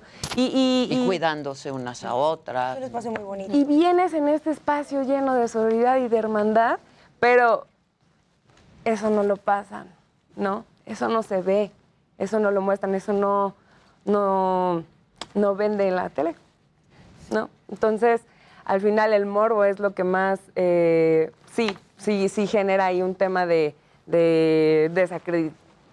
Sí, desacreditar la Este, por parte de- de- del gobierno, ¿no? Llama más la atención el morbo. Claro. Que, que- que lo que en realidad es lo que buscamos nosotras. Que la lucha, la fuerza, los logros que, Que se ahí han los tenido. medios tienen una responsabilidad social Eso. humana en estos momentos enorme, Adela. Agradecemos a todos y todos. Yo los por eso medios invité, que abren el ¿no? espacio a para gente tan pues Diversa. tan Sí, diversa en quehaceres tan distintos que así es el movimiento, ¿no? Este Bueno, yo, yo quiero hablar Vivir, sí. Yo, eh, yo me di cuenta que hay que cuidar muchísimo el discurso, sobre todo sí en los medios de comunicación, también nosotras, eh, los compañeros también. Hoy veníamos para acá precisamente, hicimos 50 minutos de camino en el taxi y estaba un programa de radio en donde estaban dos locutores, compañeros hombres, hablando y dijeron más de 100 veces la palabra violento. ¿No? Violenta va a ser la marcha, por favor no vayan a la marcha, la marcha va a ser violenta, violenta, violenta, van a llevar las mujeres gasolina, van a llevar bombas molotov.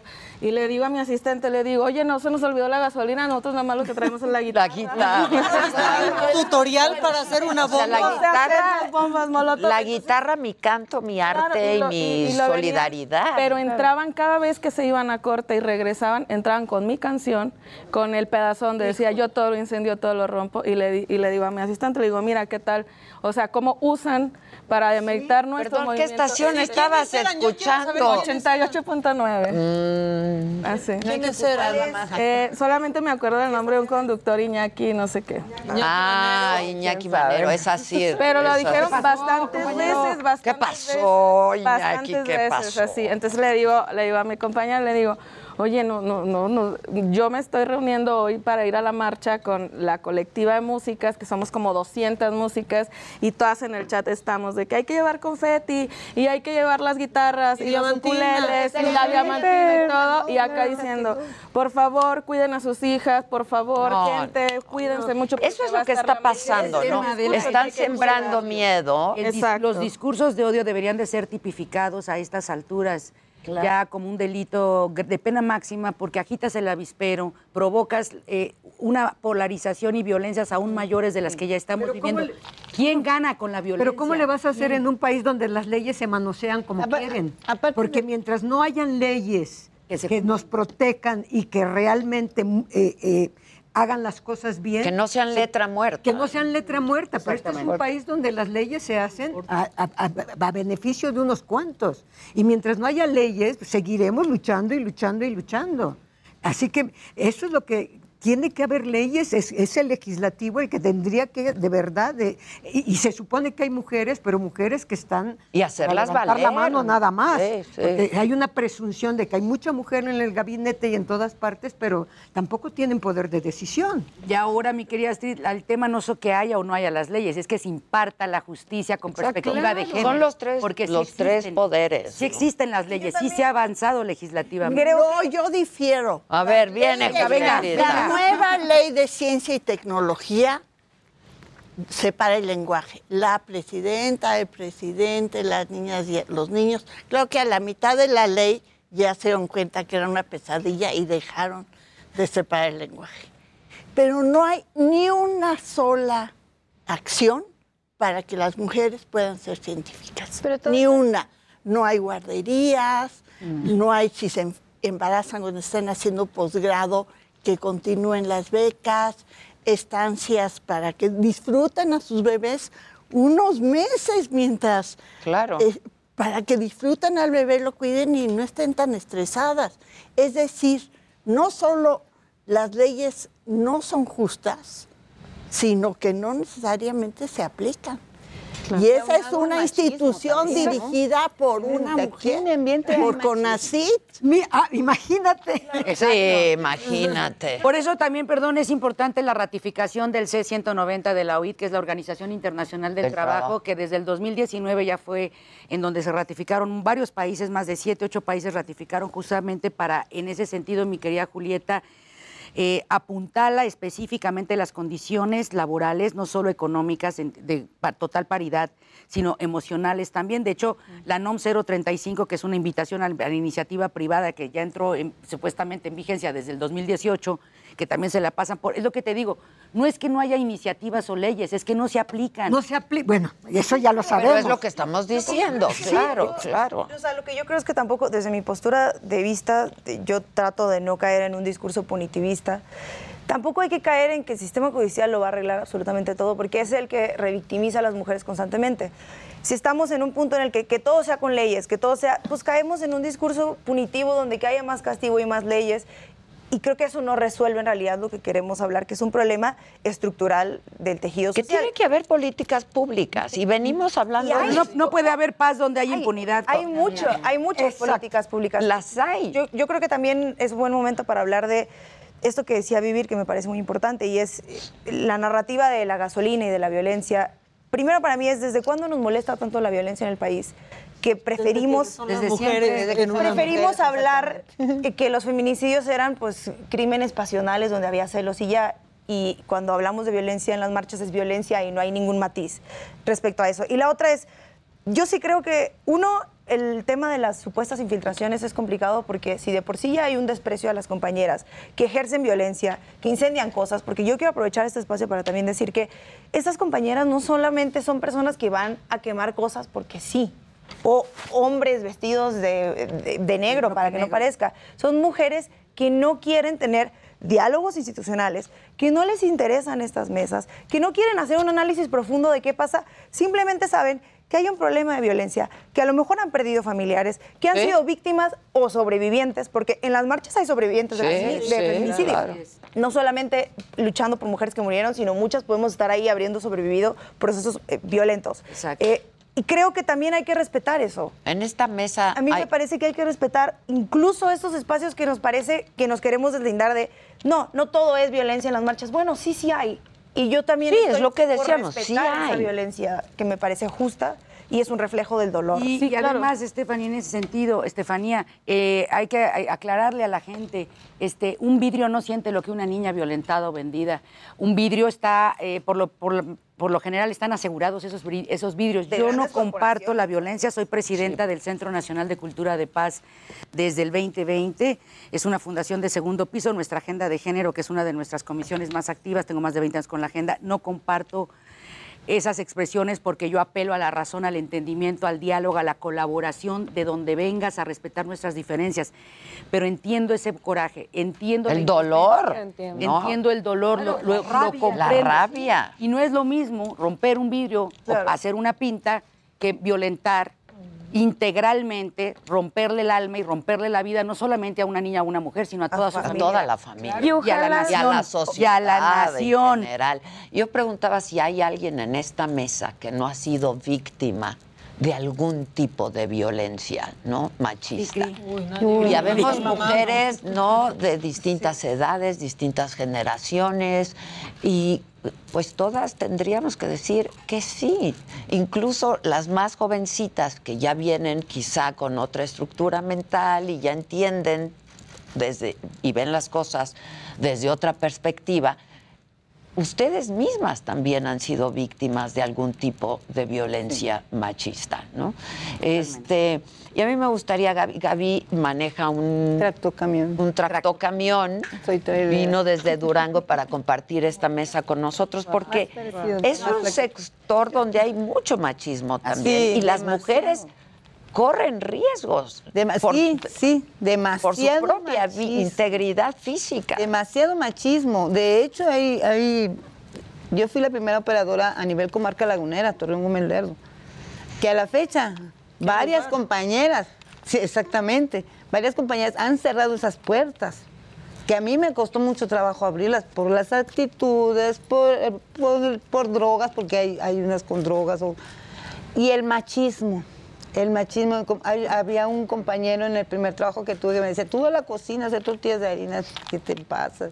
No te respetan. No, no, no hay respeto. No hay respeto. Yo aquí en la empresa donde estoy ahorita le doy gracias a Enrique Palomares porque él, él es el gerente, él me facilitaron todo. No hay ni baños para mujeres. No hay baños, los uniformes son de hombres. Los, en serio, te lo juro, hay, hay uniformes de hombres. Este, haz de cuenta que, que a mí me llegaron a asaltar.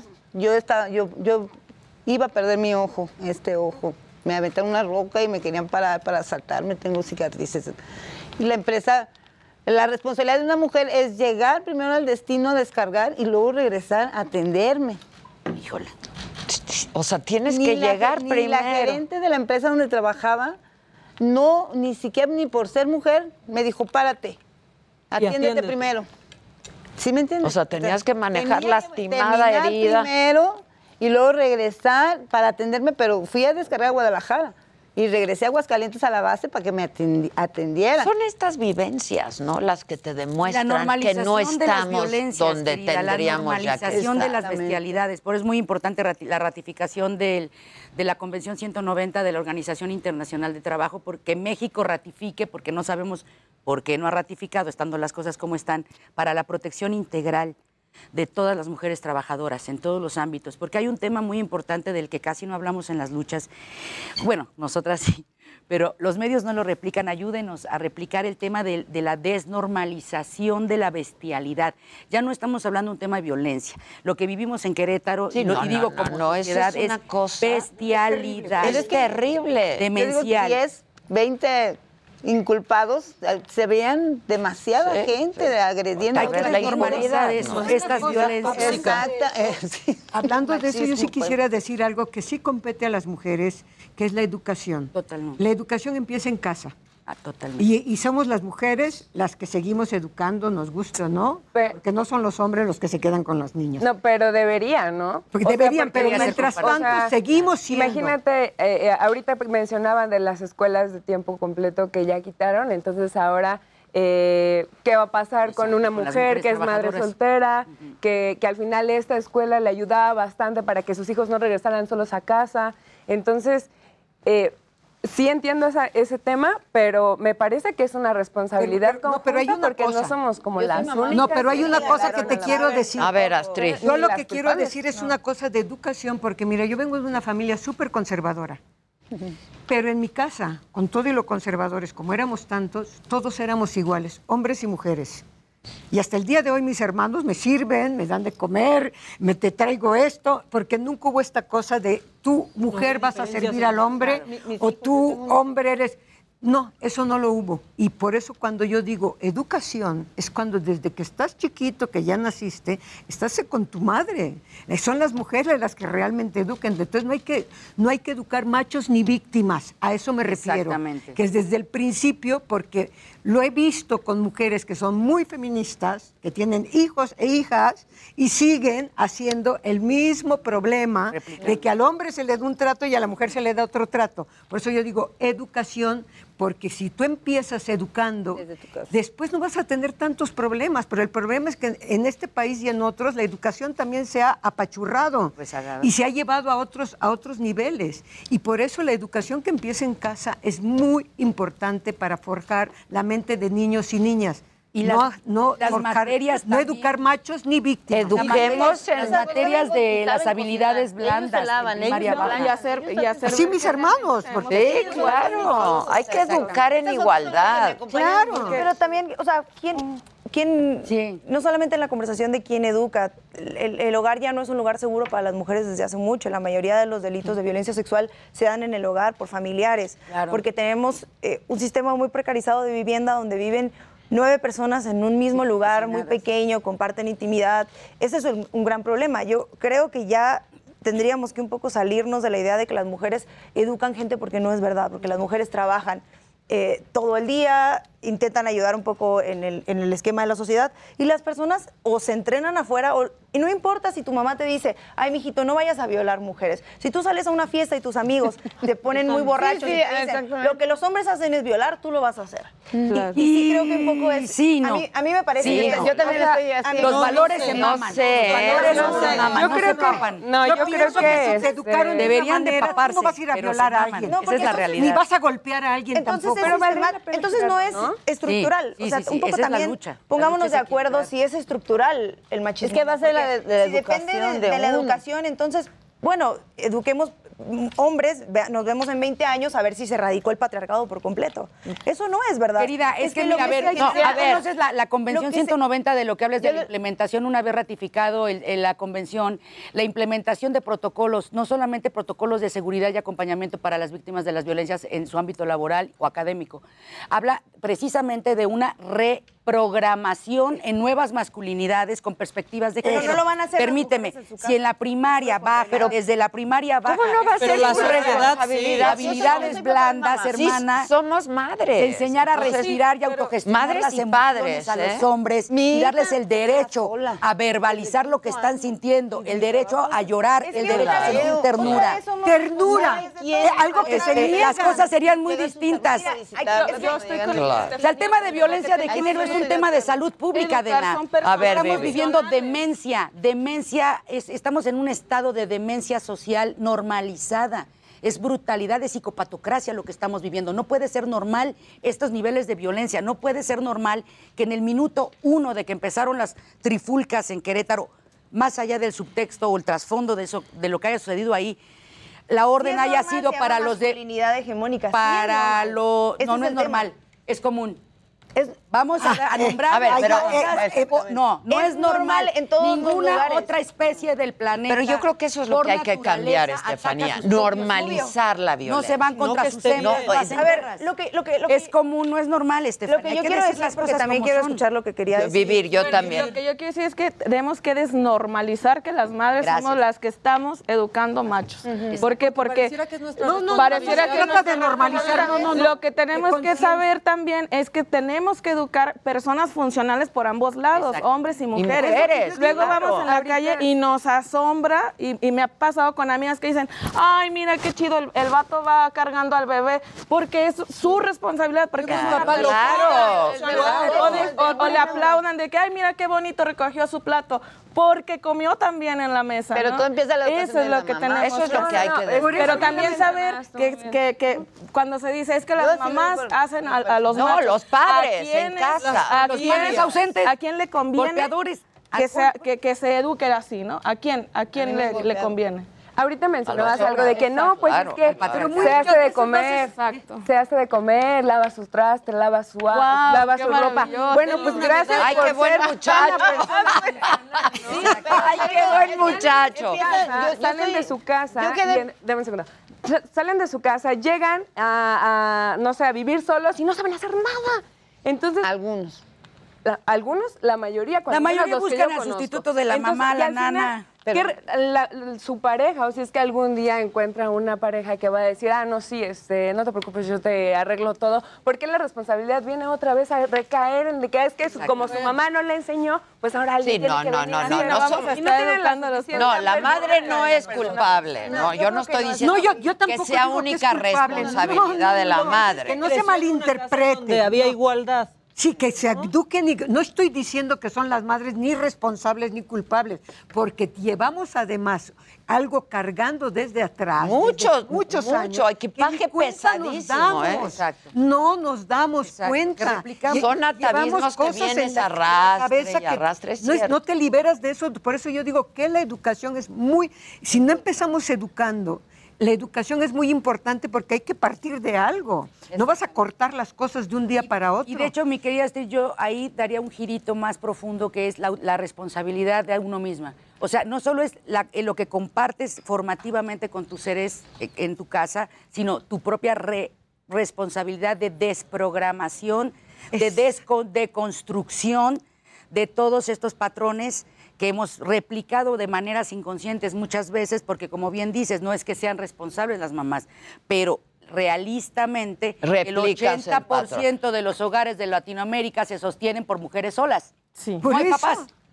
Entonces, sí hay una responsabilidad, pero una responsabilidad del autocuidado, el amor propio empieza con la desprogramación. Si no, no hay culpa. Quítate el ¿eh? síndrome No, no, yo no estoy culpa. culpando ni Quítate estoy responsabilizando. Pues, labones. Es No te que nos tapetices. tenemos que quitar de esta programación Sí, que claro. tenemos. Ahí empieza. estamos programadas. y Sí, no sí, nos yo damos coincido, cuenta. ¿eh? Yo siempre, mira, yo tengo un dicho, yo rompo eslabones, nunca voy a ser un eslabón igual a otro. Y he sido mamá soltera muchos años. Y, y- y he sacado, he tratado de sobresalir y poner muy en alto mi, mi trabajo, mi- el, ser mujer y el salir adelante. Yo también creo que estamos hablando de nosotras y está muy bien. Pero. Pero hay otras no miles, millones de El otras. cambio no está en nosotras. Es que el cambio no está en nosotras. Exactamente. El cambio no es lo que nosotras decidamos hacer mejor. Es entender que vivimos en un sistema que no solamente no nos escucha y nos oprime, sino que hace que sea muy fácil en un estadio matar gente, que hace que sea muy fácil que vayas por una calle y te violen, que te subas a un Claro. Uber y no regreses. Es impunidad. Es un sistema estructural que no depende si, si nosotras nos Marchamos o no, claro. o de que si depende de, de si nosotras queremos, mira, yo a mi hijo no lo voy a educar como si fuera mamá, ¿no? No soy eh, como un violador. Pero ¿y si mi hijo va a la escuela y está en un sistema en, un el que, en un entorno eh, masculino y le dice, esto es ser hombre, la masculinidad se aprende afuera, en el colectivo, en la sociedad, está habilitado para eso. Yo, y, y yo, y yo quiero, quiero como poner ese punto importante, no depende de nosotras, nosotros marchamos para hacer ruido y decir, mira lo que hacen ustedes. Porque yo sí creo que cuando decimos la sociedad, Es que la sociedad está podrida, es que creo que ya no hay marcha atrás. Eh, ¿Qué ha pasado con la humanidad? A ver, perdón, pero la mitad de la humanidad, supongamos, la mitad de la sociedad en México, que está conformada por hombres, es la que mata, es la que viola, es la que asesina, es la que trafica. Y la otra mitad, sí, yo no digo que no haya mujeres machistas, claro que las hay, pero entonces el problema no es la mujer machista, es el machismo. Sí, claro. El entorno de, de- Y hay que concentrarnos que en eso, en esto estructural que nos rebasa y que nos rebasa nuestros valores personales, que obviamente todos los que estamos aquí compartimos ese valor personal. Pero este problema estructural que no se va a cambiar de nuestros buenos deseos implica decirle a ellos, esto que tú haces no está bien, para ti es normal, que era lo- un poco lo que yo quería decir, para ti es normal porque eres hombre y se puede, No, porque pero es no común. está bien. No es normal. No podemos seguir justificando porque eres hombre. lo. Sí, No, pero ahí, ellos- ahí bueno, empieza el perdón. Pero esta es la perspectiva de los hombres. la Es normal para ellos. Para ellos es normal. Porque pueden, porque han que La podido. deconstrucción empieza precisamente en decirle, compañero, usted considera esto normal que cree, es común. No es normal agredir, no es normal alburear, no es normal este, bulear, gaslightear, no es normal sabrosear, no es chistoso, sea, no es empezamos a agradable. nombrar las palabras, es común. las costumbres. Sí, que otra Hermana, vez desde ahí Julieta, empieza todo en la comunicación. Te veo muy observando. Y yo quiero escuchar No, que a nos. ¿Qué tal nuestras mujeres? Están sensacionales. Sensacionales. Estoy feliz de estar. No, no es que sea responsabilidad nuestra, es que dice, dice la reinotota, dice, otra vez es nuestra responsabilidad. No, no es tu responsabilidad. No, Vanessa. no, no, no. Pero sí, yo, Es Vanessa Bauche, yo me considero, O sea, antes es de ser mujer, Estado. soy un ser humano. Sí, Primero pero que nada. hay responsabilidad Soy parte del de una Estado, especie que está en es crisis. Estamos en una crisis global mundial muy fuerte. Hemos vivido dos años. Estamos ante una amenaza nuclear mundial, a punto de que esto se vaya a la goma. Hay recesión, pérdidas humanas materiales. Estamos en una frecuencia de vibración y en un estado psicótico generalizado a nivel global. ¿Qué sí podemos hacer? ¿Desde dónde lo podemos generar? Cambios y acciones concretas, asertivas en nuestro pequeño entorno, como des- de construir desde la palabra aquello que ya no queremos que se replique. Entonces, por eso es muy importante hacernos responsables de nosotras mismas, no de los demás. No vamos, como tú dices, no va a cambiar el sistema, pues no, pero sí estamos avanzando, querida mía. No, Hace tiene 20 que años, cambiar. 22 años, ¿Por cuando yo no empecé, cambiar? Que sí, no podíamos hacer estas mesas. pasa Para es eso estamos. Cuando tú- sobresaliendo. Cuando tú dices, es que nosotros vamos y le decimos, oye, es que alborear No, no, no, no mal", vamos y le decimos, si te lo dicen al lado tuyo o lo ves o lo escuchas, no vas y le dices, pues no eres Ah, su ¿en- maestra. ¿En qué momento los hombres y en qué momento los hombres machistas van a empezar a hacerse responsables de lo que están ellos Ese es generando? problema de ellos. Nuestro problema es avanzar, hermanas, no detenernos porque lo hemos hecho. Las mujeres en la historia de la humanidad pero son la fuerza no es- moral. no es problema de ellos, Vanessa. De Yo las cre- sociedades. Sí, las pero no es problema de ellos. Yo creo. Es problema de todos. problema de todos, Por eso todos estamos Sí, donde pero no vamos a ir a educarlo, a reeducar. eh, tenemos que hacer acciones concretas que vayan en esa Adela dijo al principio, no se va a caer, lo vamos a tirar. Lo vamos Lo a estamos tirar. Y para, y para tirar, tenemos que construir, después de tirarlo, un panorama distinto. Porque no que- Pero no queremos el caos. Que no se ha caído todavía. Y Sí si se está cayendo, a- querida mía. Por No, se va a caer. pero, Pero o sea, no, o sea, porque pero no no es- se está- avanzado. se- o- O sea, lo que yo digo es que se está Sí hemos cayendo. avanzado. Hablemos de eso que queremos tirar y no de lo que podemos sobrevivir dentro de eso que todavía no se cae. Hablemos de eso que queremos tirar. Porque entonces si no, nos vamos a quedar muy acomodadas en, pues sí lo estamos tirando poco a poco, ¿eh? pero bueno, un poco después ya no vamos a poder hacer mucho. Yo creo que no hay que acomodarnos con las pocas migajas que nos van dando o que nos vamos, eh, eh, digamos, no, agarrando. la verdad no tenemos que esperar que nos den nada No, por lo que nos Déjame toca. Decirte que algo. Yo creo que las que nos que corresponde venimos antes y las que vinieron antes que nosotras han sido conquistas. ¿eh? Nadie nos ha regalado Nada, absolutamente exactamente, nada. exactamente. Y, y han habido muchas bajas en el camino, de- en todos sentidos, ¿no? Yo creo que hemos ido conquistando y hemos conquistado espacios. Y me parece que Así es es. importante. No estamos igual que hace 10, que hace 20 y que hace Ya 30. sobresalimos más. Seguimos mal. Seguimos mal, esa es la verdad. O sea, cuando falta tú muchísimo. escuchas que o- casi 11 mujeres mueren asesinadas, cada día dices, esto no puede ser. De verdad no puede Cada ser. 15 minutos hay una hay un acto violento, violento. No, y te enteras de hombres que tratan a sus, a, a sus, a sus eh, secretarias, a sus con la punta del pie, que, insultándolas. Todavía existe eso el día de hoy. Somos el país con más embarazo infantil. Eso es, eso es, dolorosísimo. Pornografía infantil, un número uno a nivel mundial. Y ante la pandemia, la porno, el consumo de pornografía infantil por aislamiento su- aumentó al 85%. Y violencia Lo en mismo que el satanismo. No sé Ok. por qué hay la relación. también dijeron que no era verdad. andamos. A ver, La yo propongo algo. Además de que estas dos mujeres nos canten, propongo lo siguiente para que no nos coma el tiempo. ¿Qué proponemos?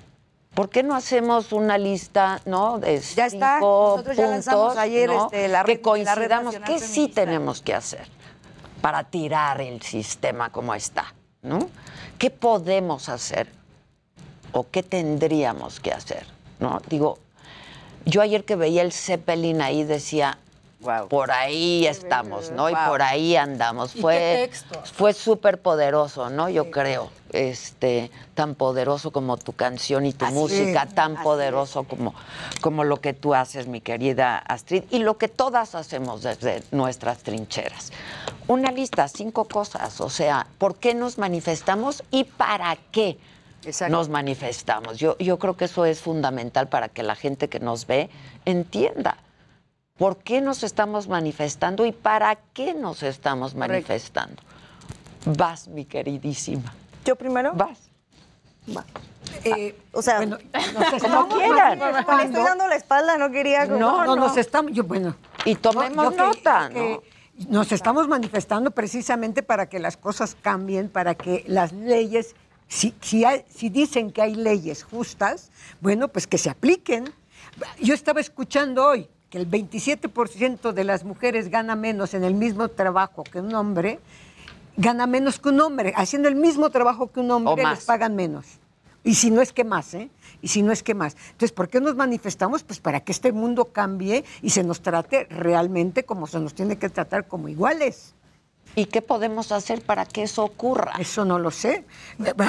Pues precisamente con estas protestas, eh, convenciendo a las mujeres que gobiernan, si es posible, porque pues lo que está ahorita, pues no puedes decir que gobiernen demasiado, ¿verdad? Porque más bien son como, como gente que está puesta al frente para levantar la mano. Pero tratar de, de- de convencer a los que se ocupan de las leyes de que las cosas mejoren y de que se apliquen. Con, con diálogo, con razonamiento, no sé de qué otra manera. Una labor de convencimiento. De convencimiento. Este, pues es que eso nos puede tomar toda la vida, ¿no? Este, lo hemos estado haciendo. Yo creo que estas mesas de trabajo y lo que hemos venido haciendo desde hace muchos años es eso, ¿no? Pero tienen que haber ciertas acciones como muy concretas. Para mí son tres. Bien. La primera es autonomía sobre nuestros cuerpos. No podemos pretendernos iguales en un sistema que nos trata diferente a los hombres, que no nos deja decidir. Entonces es autonomía, eh, aborto legal, ese es el primero para mí, fundamental. Poder elegir, poder decidir, tener esta gama de protección a nuestros derechos reproductivos y sexuales. La otra es cuestionarnos todos los sistemas de poderes, no solamente privado dentro de las compañías en las que trabajamos, el poder de- dentro de nuestros hogares, el poder del Estado, porque el patriarcado es poder en sí mismo. Y si Sí, no vamos lo cuestionando. Estos, estos espacios de poder, si el, poder no se puede ejercer de manera horizontal, entonces es patriarcal. Y la tercera para mí es cuestionarnos un sistema de desigualdades, porque hay una pequeña parte de la población que vive bien, porque hay una pequeña parte de la población que sí puede eh, llevar a sus hijos a una escuela de tiempo completo, porque hay una pequeña parte de la población eh, que sí se permite protegerse o vivir en una muralla en la que no vive en barrios peligrosos. En esta pequeña parte de la población donde las mujeres son la parte más marginada dentro de la pobreza, dentro de las mujeres racializadas, dentro de los distintos tipos de clase y de color de piel, si no cuestionamos y si no vamos caminando nuestro discurso para proteger los, no solamente los derechos de las mujeres, acompañado de romper un sistema desigual que trata a las personas desigual, como el sistema de justicia que para unas personas hay justicia, para otro no. Entonces nunca vamos a poder hacer una cosa integral que sí nos permita tirar un sistema patriarcal. El patriarcado vive de las desigualdades económicas y de las desigualdades de clase, las desigualdades de color de piel también. Y obviamente pues dentro del centro están las igual- desigualdades de género. Para mí son esos tres. Autonomía, desigualdad. Julieta, querida. Yo le apuesto a la educación. Ahora ya está una iniciativa de la UNESCO de que haya educación de por vida para todos. Y tenemos el Internet. Entonces necesitamos llevar educación integral para toda la vida, que la educación básica pueda ser complementada con educación a distancia, que una mujer que quiere hacer una licenciatura la pueda hacer a distancia, poco a poco, que todos podamos eh, actualizarnos, reinventarnos, porque las carreras del mañana van a cambiar y que todos tengamos acceso a la cultura universal. Eso. Y que en esta iniciativa de la UNESCO se sumen iniciativas de género. Es decir, que haya materias, como tú decías, que les interesen a las muchachas. Perspectivas de La- género, las de chavas, habilidades sí, las chavas en la secundaria, pues deberíamos enseñarles lo que quieren saber, porque ya no soporto a mi mamá, por qué me salen barros. Es decir, que, se, que haya acceso a una educación universal, gratuita, de acuerdo a nuestras culturas, que ponga de relevancia la igualdad de los géneros. De los géneros. De los Yo- géneros. Es que la educación te da otra estructura mental en automático. ¿no? Yo siempre en dicho, primero la automático. educación y después lo demás. Este. Decía una- un proverbio de, la- de una tribu sudafricana bellísima con relación a lo que decía Estefanía hace rato del contexto, cómo te, te forma también y te determina o te deforma. Se necesita todo un pueblo para educar a un niño o a una niña. Es cierto. O sea, todos, todos, todas somos responsables. Las palabras tienen un peso, ¿eh?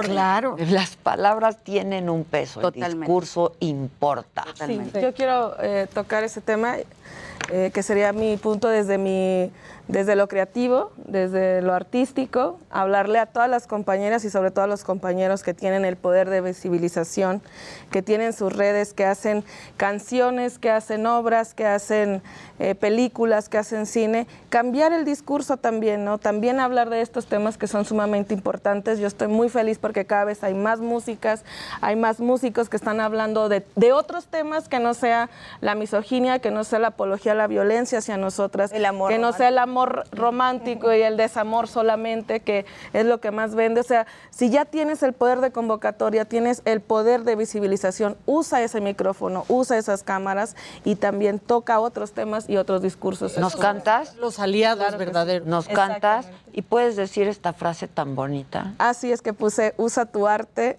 no artes. No artes. No artes. Usa tu Con arte, H, con no H. artes.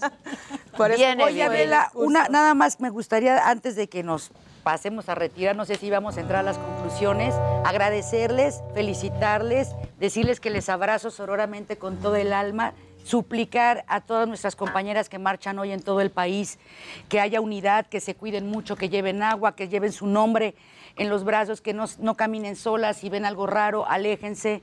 De todas formas, el hecho de haber estado ahí ya es importante, ya es marchar. No caigan en, pro- en provocación, por favor, bajo ninguna circunstancia. Cuidémonos, acérquense a las líneas de contención que existen en las marchas para evitar cualquier tipo de provocación. Y con relación a lo que acaba de decir Vivir, que es una gran colaboradora de la Comisión de Creación Artística y de Agenda de Género del Centro Nacional de Cultura de Paz, acabamos de utilizar su tema justamente para un cortometraje que se va, eh, se estrena hoy en YouTube, se llama Ayúdame. Está basado en un hecho real eh, de una mujer en Culiacán que estuvo soñando con una joven muerta, con una mujer, una joven mujer que le decía, a mí me mataron, por favor dile a mi mamá que la amo, yo no me maté. La chava se despertaba, está en el, eh, al final en, los testimonios del, del corto. La chava empezó a buscar con su pareja, oye, me están diciendo, buscaron con todas las de la zona, en Sinaloa, no, esta no es, de las desaparecidas no es.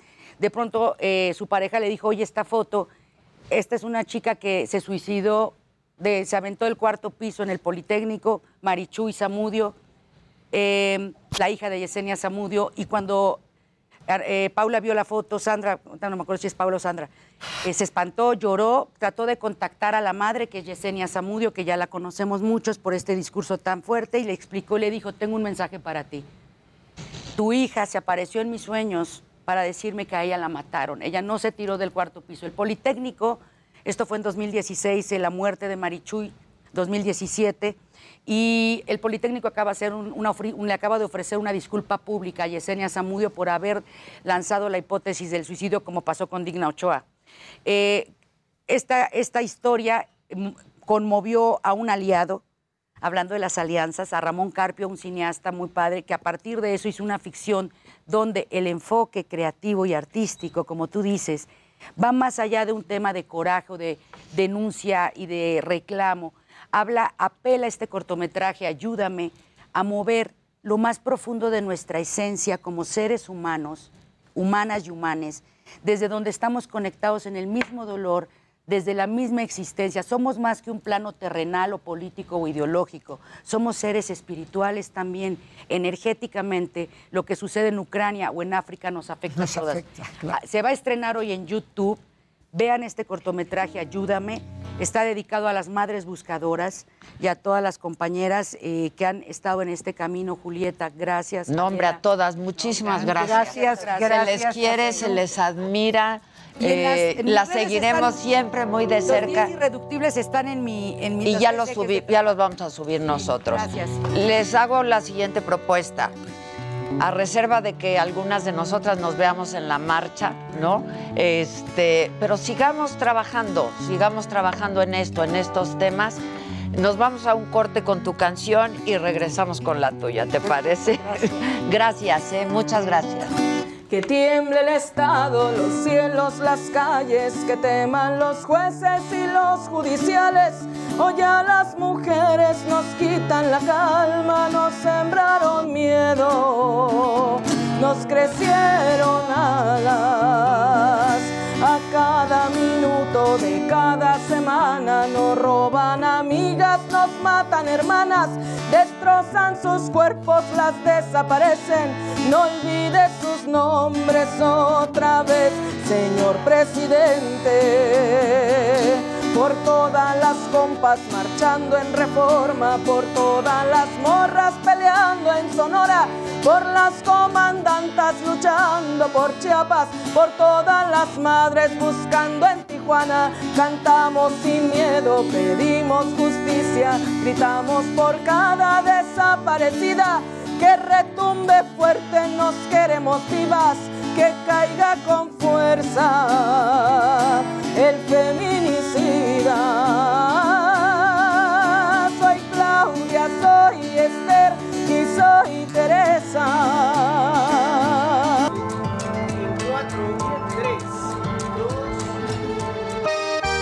Tú ya no mandas en mí, me peine como me peine, ya no me peino para ti.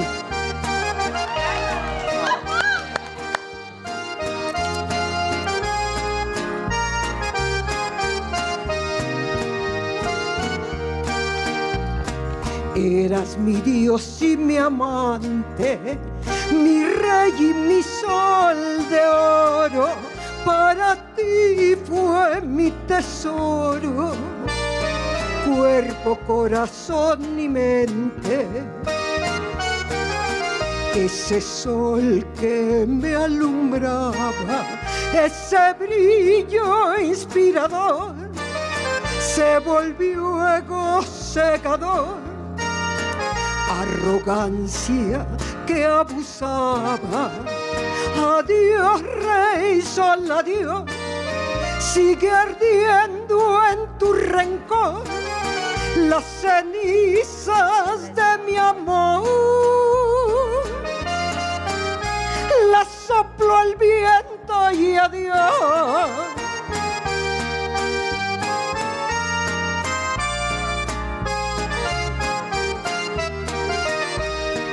De sol brillante mudaste a tirano sol abrasador.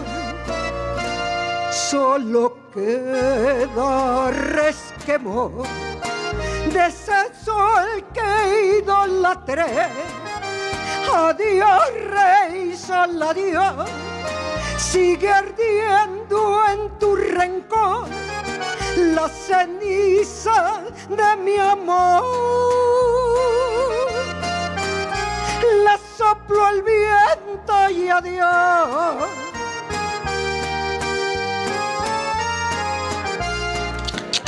¡Bravo!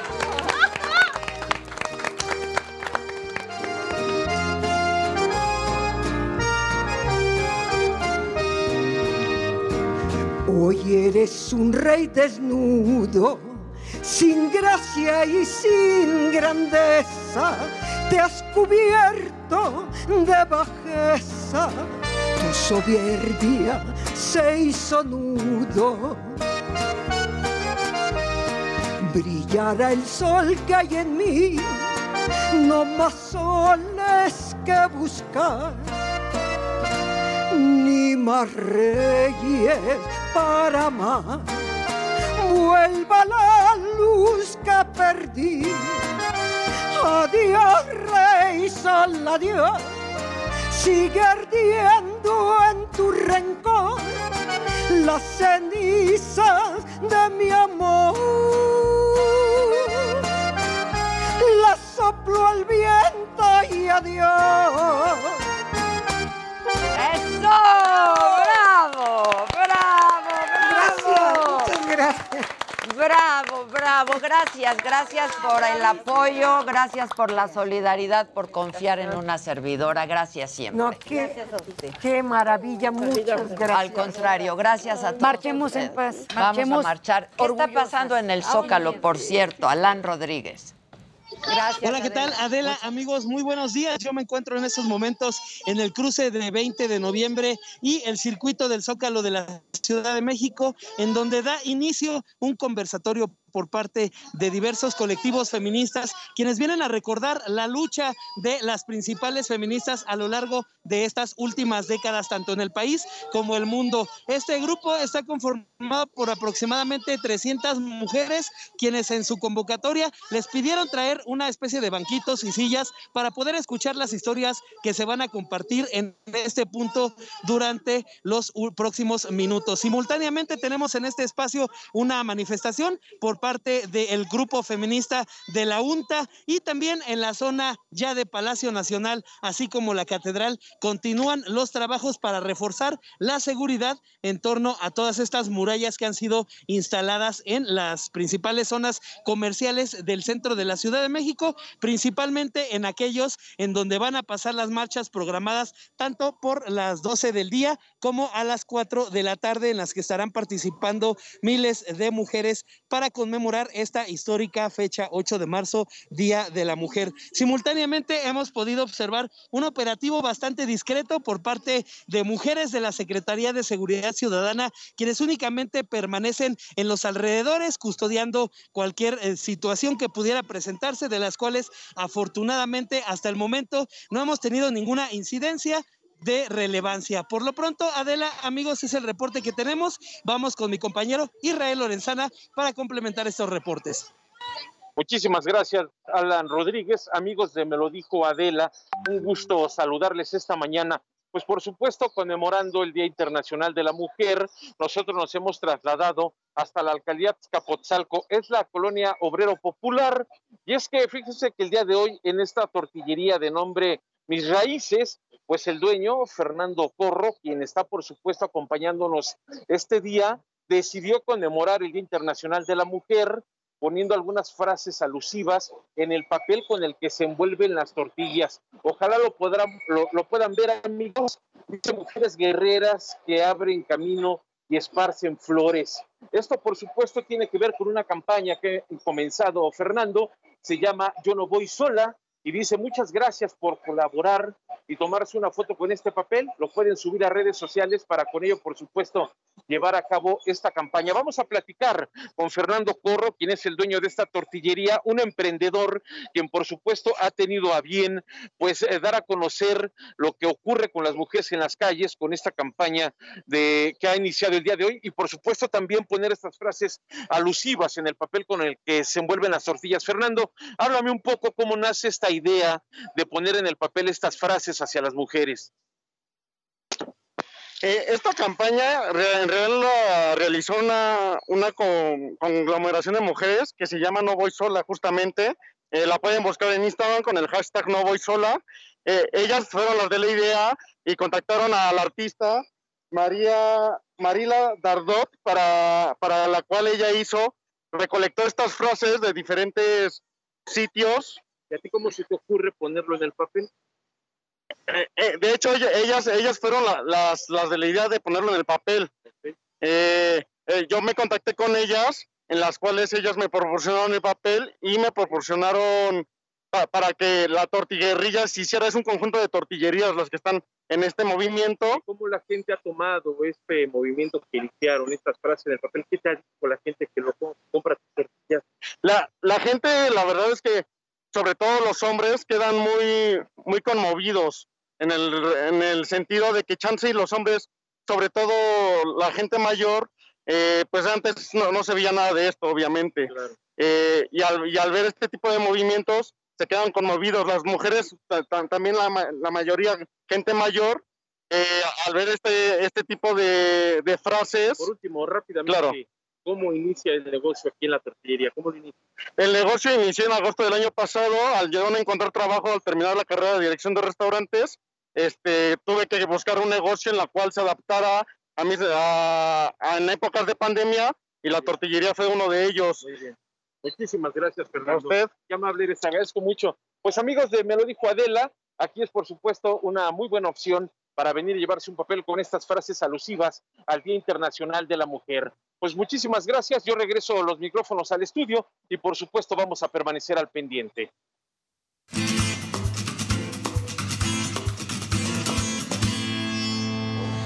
El que sigue, por favor. ¿Cómo estás, Adela? Muy bien, ofrezco una disculpa a la tardanza, Fue maravilloso. fue maravilloso. Vimos a Astrid que estaba vestida de la Qué Santísima. De la Santísima. De la Santísima. Qué vestido, ¿eh? Inmaculada con espejos. Oigan, fíjense, cuando uno piensa, ¿qué fue lo primero que inventó el ser humano? ¿Qué fue lo primero que inventó el ser humano? Y todo el mundo te dice, el fuego, el fuego, el pedernal, el pedernal. Y el pedernal pues, es una piedra así bien Exacto. filosa para agarrar a los demás. así, Sí. ¿no? El garrote, o sea, todas cosas. Pero esto es bien curioso porque ya desde ahí ya todo está mal. Porque resulta que cuando tú ves los enterramientos donde hay pedernales, junto está lo primero que inventó, no el ser humano, no los hombres, las mujeres. Entonces resulta que la aguja es de los primeros inventos civilizatorios. Y la aguja era un hueso al que le hicieron un hoyote, o sea, así, aguja ajá. tipo Betty Vilma, grandotota, un huesote. Pero nada más por inventar eso, tú te agarrabas unos tendones y hacías una bolsa, hacías una cantimplora, hacías una forma de ropa. O sea, realmente la civilización empieza con ese invento. Pero ya desde ese segundo, ya es, mira, tú cállate, tú no inventes. O sea, desde ese momento lo que las mujeres inventan no se ve como invento. Sí, qué horror. Y esto es algo bien interesante porque hablar de moda pues es hablar de todo, ¿no? Pero en todas las escuelas les dicen así como de, ay, a ver, en, las, en diseño industrial te enseñan procesos, este proceso de diseño, design thinking, no sé qué, en diseño gráfico también, y llegando a moda les dicen, tú haces un collage. Mira, se llama mood board porque son tus sentimientos. Tú, tú pega cosas, ponle papel crepé, ¿no? Y échale Recorte. diamantina, Sí. recórtalo. Eso es lo que tú vas a hacer. Ya están las pobres haciendo eso. Y eso está muy mal, porque entonces desde cómo se enseña el diseño está coartado, porque no se enseña de una manera inteligente, profunda, científica. Entonces, por eso precisamente hoy se me ocurrió traer con nosotros a mi amiga Edith Medina, que ella de hecho ha estado haciendo algo que es increíble. Todo el mundo ahorita habla así de que, ay, vamos a hacer plásticos de cáscara de no sé qué cosa, y entonces ponen un montón de vinil, le echan tantito de esa fruta rayada y ya lo de sacan. aguacate. O sea, es pura mentira, pura mentira. coco.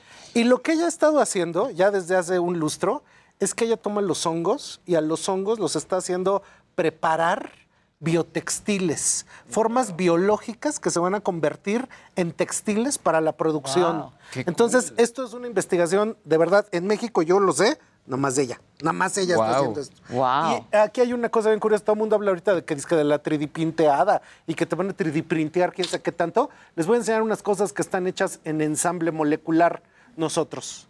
O sea, la posibilidad de producir a partir de la biología hace cosas tan complejas como nosotros mismos. Pero como esto también lo hace, básicamente hasta eso decían de la Virgen, Genetrix, que es lo que hace el cuerpo femenino cuando genera vida, etcétera, etcétera, pues también no lo ven como producción. Creen que nomás la producción es así, con hacha, martillo, este, no. etcétera. Entonces, Edith, cuéntanos cómo Hola, estás Edith. haciendo esto. Hola, pues gracias, gracias por la invitación. Muy contenta de estar aquí.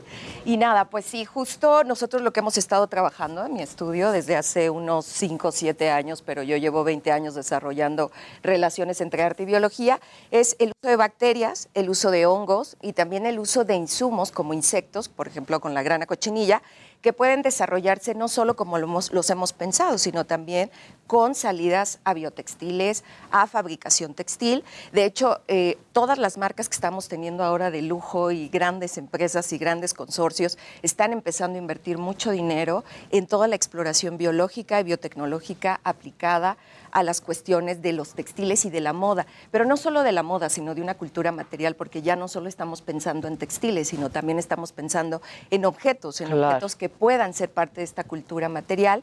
Y bueno, en México hemos tenemos una cosa maravillosa que es nuestros materiales ancestrales, ¿no? Entonces tenemos pues evidentemente fibras, tenemos grana cochinilla, tenemos muchas otras cosas, tenemos nopales, ¿no?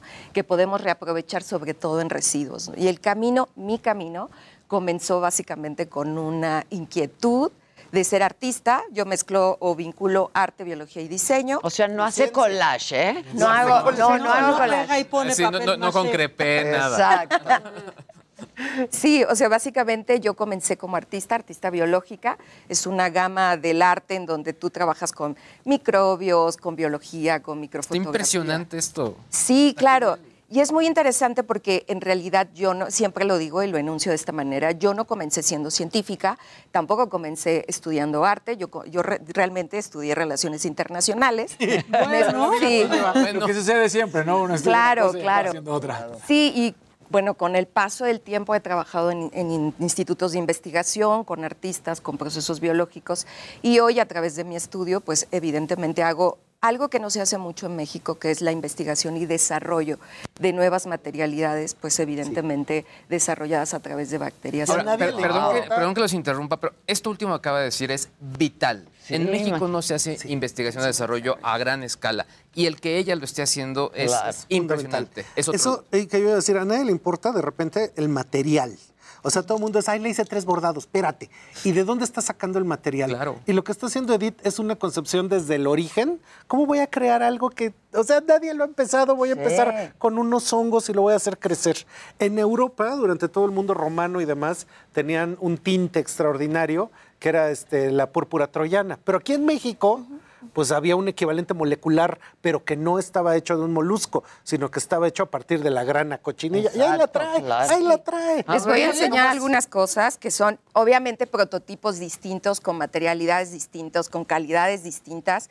Sacamos de- del, del estudio una muestra que todavía está un poco eh, húmeda para que la puedan tocar, para que puedan ¿Es tener la sensación. Sí, recordemos que la grana cochinilla es un insecto. Es de hecho una plaga del nopal, que es cuando nosotros vemos los nopales que se ven blancos, Ah. ¿Es eso blanco es la grana cochinilla. ¿Qué hacen los agricultores? Le quitan esa, digamos, esa plaga al nopal, cae, la ponen a secar y tenemos como unos pequeños insectos chiquititos que después los levantamos, bueno, los ponen a secar y nos da el color o el tono carmín, naranja, rojo, magenta. ¿Qué logramos nosotros y qué nos dimos cuenta? Básicamente que podíamos llegar a negros, a negros y a... eh, Lo vas tratando hasta que... a- Exactamente. En realidad tiene que ver con las saturaciones, tiene que ver con el pH. Esta es una cosa maravillosa porque pocas es veces increíble. podemos ver esto de manera húmeda y de No, manera... así empieza. Así empieza. Hasta llegar a esto. Exactamente. Ahora, esto que yo tengo en la mano Una es seca y se va flexible. Exacto, es como una gelatina. Sí, totalmente. Esto es una, una piel, pero esto Exacto. fue generado a partir de estos procesos. ¿Tiene olor? Y es un bioplástico. no ¿Qué es? Es un, es un textil biopolimérico, en realidad les llaman biotextiles, pero nosotros hemos hecho esta clasificación de decir que es un textil Wow. biopolimérico. ¿Y esto qué quiere decir? Que tiene una base de bioplástico, exacto, de plástico orgánico, de plástico vegetal que es 100% biodegradable. Está Es increíble. mil por ciento biodegradable. Sí, es esto, no es, mil por ciento. esto no salió de Si no le hidrocarburos. entra ahí no algo es- que lo cambia. Y esta es una versión distinta, esta es una versión de bacterias a través de procesos de fermentación. Yo estoy fermentando y entonces lo que crece arriba es una capa que obviamente no es así. Esto está teñida con un poco de cacao y café y entonces evidentemente esto ya viene de bacterias y esto viene de insectos. Y con esto puedes hacer todo. Y con esto puedes hacer bolsa. cueros, puedes Sí. hacer una Claro, bolsa, es puedes como hacer- cuero esto. Pero en lo que está haciendo Edith, yo muchas veces lo he dicho en mis conferencias, de repente parece que no está haciendo nada, está haciendo honguitos, está haciendo levaduras, está haciendo ahí unos plastiquitos, etcétera. Pero esto sí va a ser el futuro. Sí, Claro. O sea, claro. el crear materiales que están hechos de la biología y que eventualmente, na- nada de que sustentabilidad, no, estos sí son sustentables, porque estos se absorben al 100%, vienen de la naturaleza, no, son dañinos en los procesos, se pueden comer si quieres, o sea, por bacterias o por todas estas cosas, y entonces esto eventualmente es el futuro de cómo cambia Con esto todo. haces todo. Sí, Nace hecho- sustentable. ¿Has hecho productos ya con esto? Usualmente lo que hacemos nosotros, desarrollamos el material, material. hacemos una investigación y después diseñadores, makers y todo tipo de personas Ya que se hacen los acercan. ob- Exacto. Son quienes empiezan a testear. ¿Quiénes los están haciendo Es que contigo? apenas está empezando, pero ya tienes tú colaboraciones con Sí, marcas, diseñadores sí, con y todo. marcas grandes, con en ¿Qué realidad, marcas? A nivel internacional, por ejemplo, está el grupo Louis Vuitton que está invirtiendo a nivel internacional grandes cantidades de dinero para desarrollar todo un programa sobre materiales biológicos. Adidas, Patagonia. Las North Face, que tiene una larga Pero investigación. tú estás trabajando con ellos. Ahora estoy, en un proyecto. Que no es público, bastante- pero está en un proyecto Sí, muy grande. Exacto. Ahora no Una podemos decir mucho. Ya estás porque- como en Netflix. Ya en el embargo, en el No, embargo. pero lo que sí puedo decir es que es una empresa planetaria, pero que esté volteando a México a ver lo que está ella haciendo y que le esté pidiendo que haga una investigación para después. ¿La NASA o quién? No, una empresa de consumo. Pero Ah. estas empresas gigantescas sí la están volteando a ver a partir de este producto. ¿Te va a buscar entonces- Elon Musk? Sí, pues yo creo. Una O cosa ya fundamental es que yo después de 20 años de dar clases en las escuelas de moda, esto no existe. O sea, de repente la gente está de, ay, voy a hacer cosas artesanales. Eso no- Yo o sea, escuchaba todo esto ¿por qué y no era Sí, esto? lo que claro. leía cuando ¿Por qué estaba no en la universidad en, en Wired o ese tipo de revistas, ¿no? O sea, esto está muy futurista y, y lo estamos viendo que ya está, es real. está aquí. Está aquí, exacto. Palpable. Ajá, está palpable. Y es futuro. impresionante. Y Es el esto, futuro, imagínate el hacer... el- el futuro de la confección. Mira, además ¿esto el futuro de la Es justo lo que les iba a decir. Es una intervención real para ver que el material funciona sobre una corta- cortadora láser, pero esto es un patrón microscópico. Entonces es una foto microscópica hecha en un patrón de textil. Está ¿no? increíble. Para ver si tenía las capacidades para aguantar Y un- sí las tiene, Las tiene, No, es que nomás absolutamente. siente la tensión Sí. y esto es súper fuerte. Es súper fuerte. Ahora, ¿es, es- es- ¿resulta costoso? Resulta costoso Por si- el tiempo que lleva. En realidad sí tiene mucho que ver con esto, Adela. Tiene que ver más con el tiempo de realización. Claro, claro. Pero justo los últimos procesos de investigación lo que están haciendo es acortar el proceso de realización, porque en realidad esto, por ejemplo, nosotros no trabajamos con la grana de primera calidad, trabajamos con la grana que le llaman grana de segunda, que es casi como un residuo de los Ah, artesanos. Aún. Y la mayoría de, los, de, los, de las materias primas o los insumos que se usan son de residuo. Es decir, también tenemos- estamos haciendo nuevas industrias que son las agroindustrias y los residuos de Claro, las agroindustrias. claro, claro. Tenemos investigaciones que están Que hay trabajando. mucho residuo, muchísimo. Fibra de piña, incluso recuperación de algunas fibras. La fibra de piña de la, de la coronilla se tira por completo. De Sí. hecho, la gente no sabe que cuando cultivas una piña es, un, es una cactácea de- y crece la piña, cortan la piña y se tira. O sea, esa cactácea ya no funciona. sí. Entonces, Ah, ya no da para ya no da para otra. Ok. y estos Entonces, materiales, sí. claro. Exacto, entonces podemos recuperar la fibra de plátano, la fibra de piña, la fibra de agave también, ¿no? Es una El fibra coco. más el coco, ¿no? Yo he dicho medio entre broma y no que todo mundo puede ver los hongos de su tapete de baño, pero solo tú has tenido el ingenio. Sí, la verdad. ¿eh? algo, de De hacer algo con eso. productivo, interesante, inteligente. Claro, además los Entonces, microfotografías. Sí, todo- los microfotografías los ¿Cómo haces se ven? Yo quiero ver etcétera. esas imágenes. Es Pues bastante ella tiene en su página, que es edithmedina.com. Vamos a... Y Edith Ah, Medina ¿estás en en Instagram o algo así? Sí, te- el estudio es Biology Studio, Biology Studio. estudio.com.mx y también nuestras redes son Biology Studio, donde tenemos todo el proceso de investigación. Como bien mencioné, no solo material, sino también mucho de investigación teórica. Como sabrán, eh, no hay mucha, tampoco mucha bibliografía en México, entonces lo que hacemos es también un poco hacer esta traducción de todo lo que hay a nivel internacional, pero siempre localizado en México, ¿no? Con los insumos de México y también con Latinoamérica. Esa es una ventaja que tenemos, que no tienen en otros países. Claro. Nosotros tenemos muchísimo. todo? De todo, biodiversidad. Y por eso las empresas de otros países están volteando hacia México. Una cosa bien curiosa, Edith, es que hay otra, eh, Joanna Schmer, que ha hecho investigación de, de- de cómo hacer manufactura a partir de biología. O sea, en el futuro tú no compras champú, sino tienes sentado en tu tina pues una cosita que segrega champú.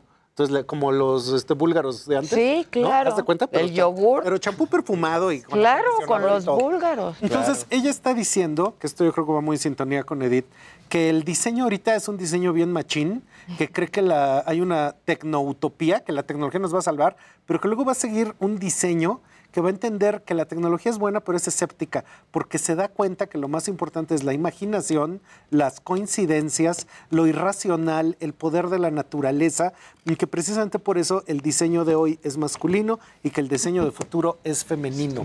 Porque el diseño del futuro Sí. crea cosas que están vivas y no destruye todo lo vivo para crear algo que nunca lo estuvo. Entonces, que es un enfoque completamente diferente del diseño. Wow. No puedo dejar de tocar esto. ¿Cuánto se tarda en llegar a esto? Se tarda alrededor, eh, depende de muchas condiciones, pero alrededor de siete días. Condiciones En- en del condiciones de clima, temperatura. claro, Pero claro, hay procesos que son un poco más industrializados en donde esto lo podemos llevar en dos o tres días. ¿no? Y ahí, Edith, también va a ser fundamental estos materiales cuando te intersectes tú con gente como Dan Casaf. Claro. la chamarra de piel de... Claro. La chamarra de Hay que hongos. conectarla. Uh, o no sé si ya estén conectadas, porque aquí todo mundo... chamarra de hongos. Claro. Chamarra de levaduras, chamarra de hongos, chamarra de materiales increíbles. Ah, y además algo que la gente pues no, no, no puede ver, no huele. No, no Sí, huele. no, ni este que Yo está ya dije que No, huele, huele. no huele. Luego la piel huele mucho a piel. Pero esto es Hay chamarras que ni como se un usan plástico. por el Por- olor que huelen tienen mucho a animal todavía. No están Entonces, tratadas. literal, Ah, Edith tiene está las increíble. manos. Está bellísimo. Edith, a ver tus manos. Ahí está el futuro. Ay, qué bonito, bravo. No dejen Bravo. de seguirla en todas sus redes, edithmedina.com y Y Biology Studio. biologystudio.com.mx. Oye, te felicito muchísimo y gracias por Gracias traernos mujeres eso es chingonas. increíble. Como ya vienen los abogados, rapidísimo, nada más decirte, acaba de terminar la reunión de De la dueños. asamblea, y y- esto es lo que al parecer van a dar conferencia de prensa, pero esto es lo que al parecer determina. Las barras no van a poder entrar tres años con su equipo local, uno con los de visita. Salen Solares, Taylor y Velarde, van a ser separados de gallos y volvería a manos de Hank, como lo habíamos dicho. Jorge Alberto Hank sería otra vez el dueño y estaría un año cerrado eh, jugando el Querétaro a puerta cerrada. Me parece un pésimo, o sea, muy mal. No creo que es el castigo. Exacto, muy tibio. tibio. Y muy tibio. ayer nos dijeron todos que iba a ser del tamaño de la tragedia. De ¿eh? ejemplar no Sí tiene debería de nada. ser. Ajá. De ejemplar no tiene nada. Nada. Gracias, Dani. Síganme Gracias. entrando. Sí, di, di Sí, pero síganme entrando.mx, va a haber cursos de retail, ese es nuevo, este, va a haber también de tendencias en general y por supuesto de moda para que hablemos del futuro de los materiales como hoy lo hicimos. Como siempre. Muchas gracias, Adela. Mi Muchas querido gracias. Gus, gracias. Edith, felicidades, ¿eh? Gracias. Hacemos una pausa, regresamos rapidísimo con Ilan Katz y Claudia Aguilar. No se vayan.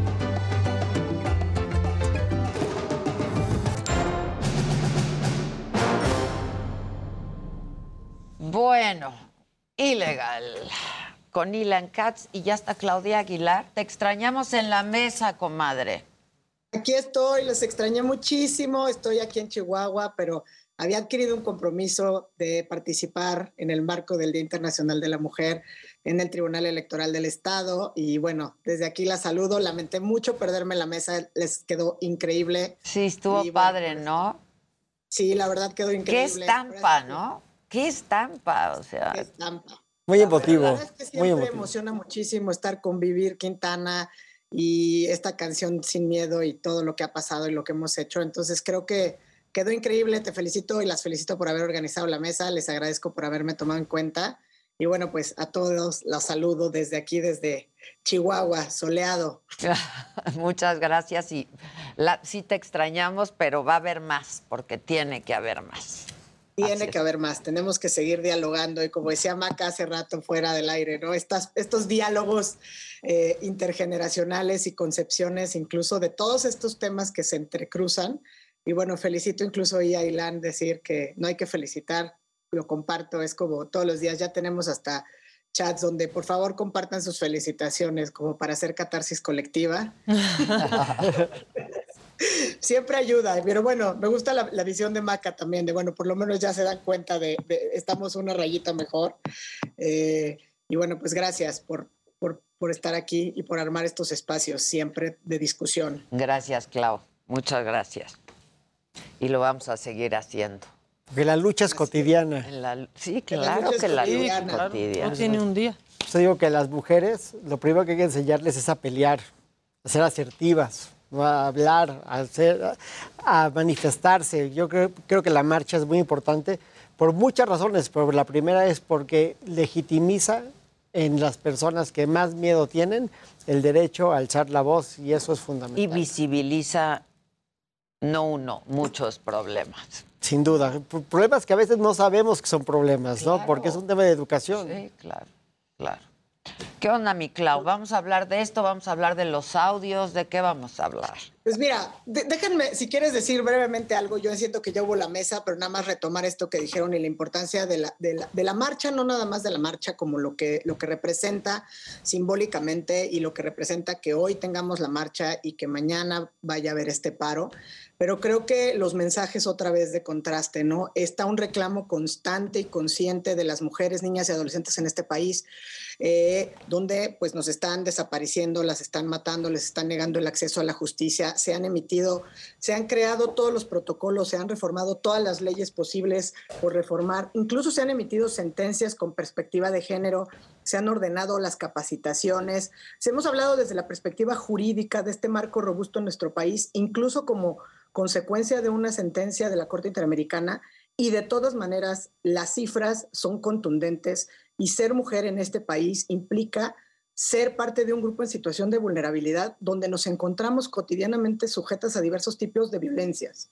desde la familiar, la psicológica, la económica, obviamente la física, la sexual, hasta llegar evidentemente a la punta del iceberg que son los feminicidios, pero desde luego esta violencia pública e institucional que vemos cuando empieza este fin de semana previo al 8M, previo a las marchas, y encontramos todos los monumentos, digamos, fortificados, eh, y donde encontramos este mensaje contundente de las autoridades, donde nos quieren dar clases hasta de lo que se debe entender el feminismo. Ya no nada más es cuál es la manera correcta de protestar, sino es, eso no es feminismo, y están sembrando miedo incluso entre Sí, las, sí, sí. las niñas que queremos ir a la marcha, ¿no? De repente hay preguntas de llevo a mis hijas o no las llevo.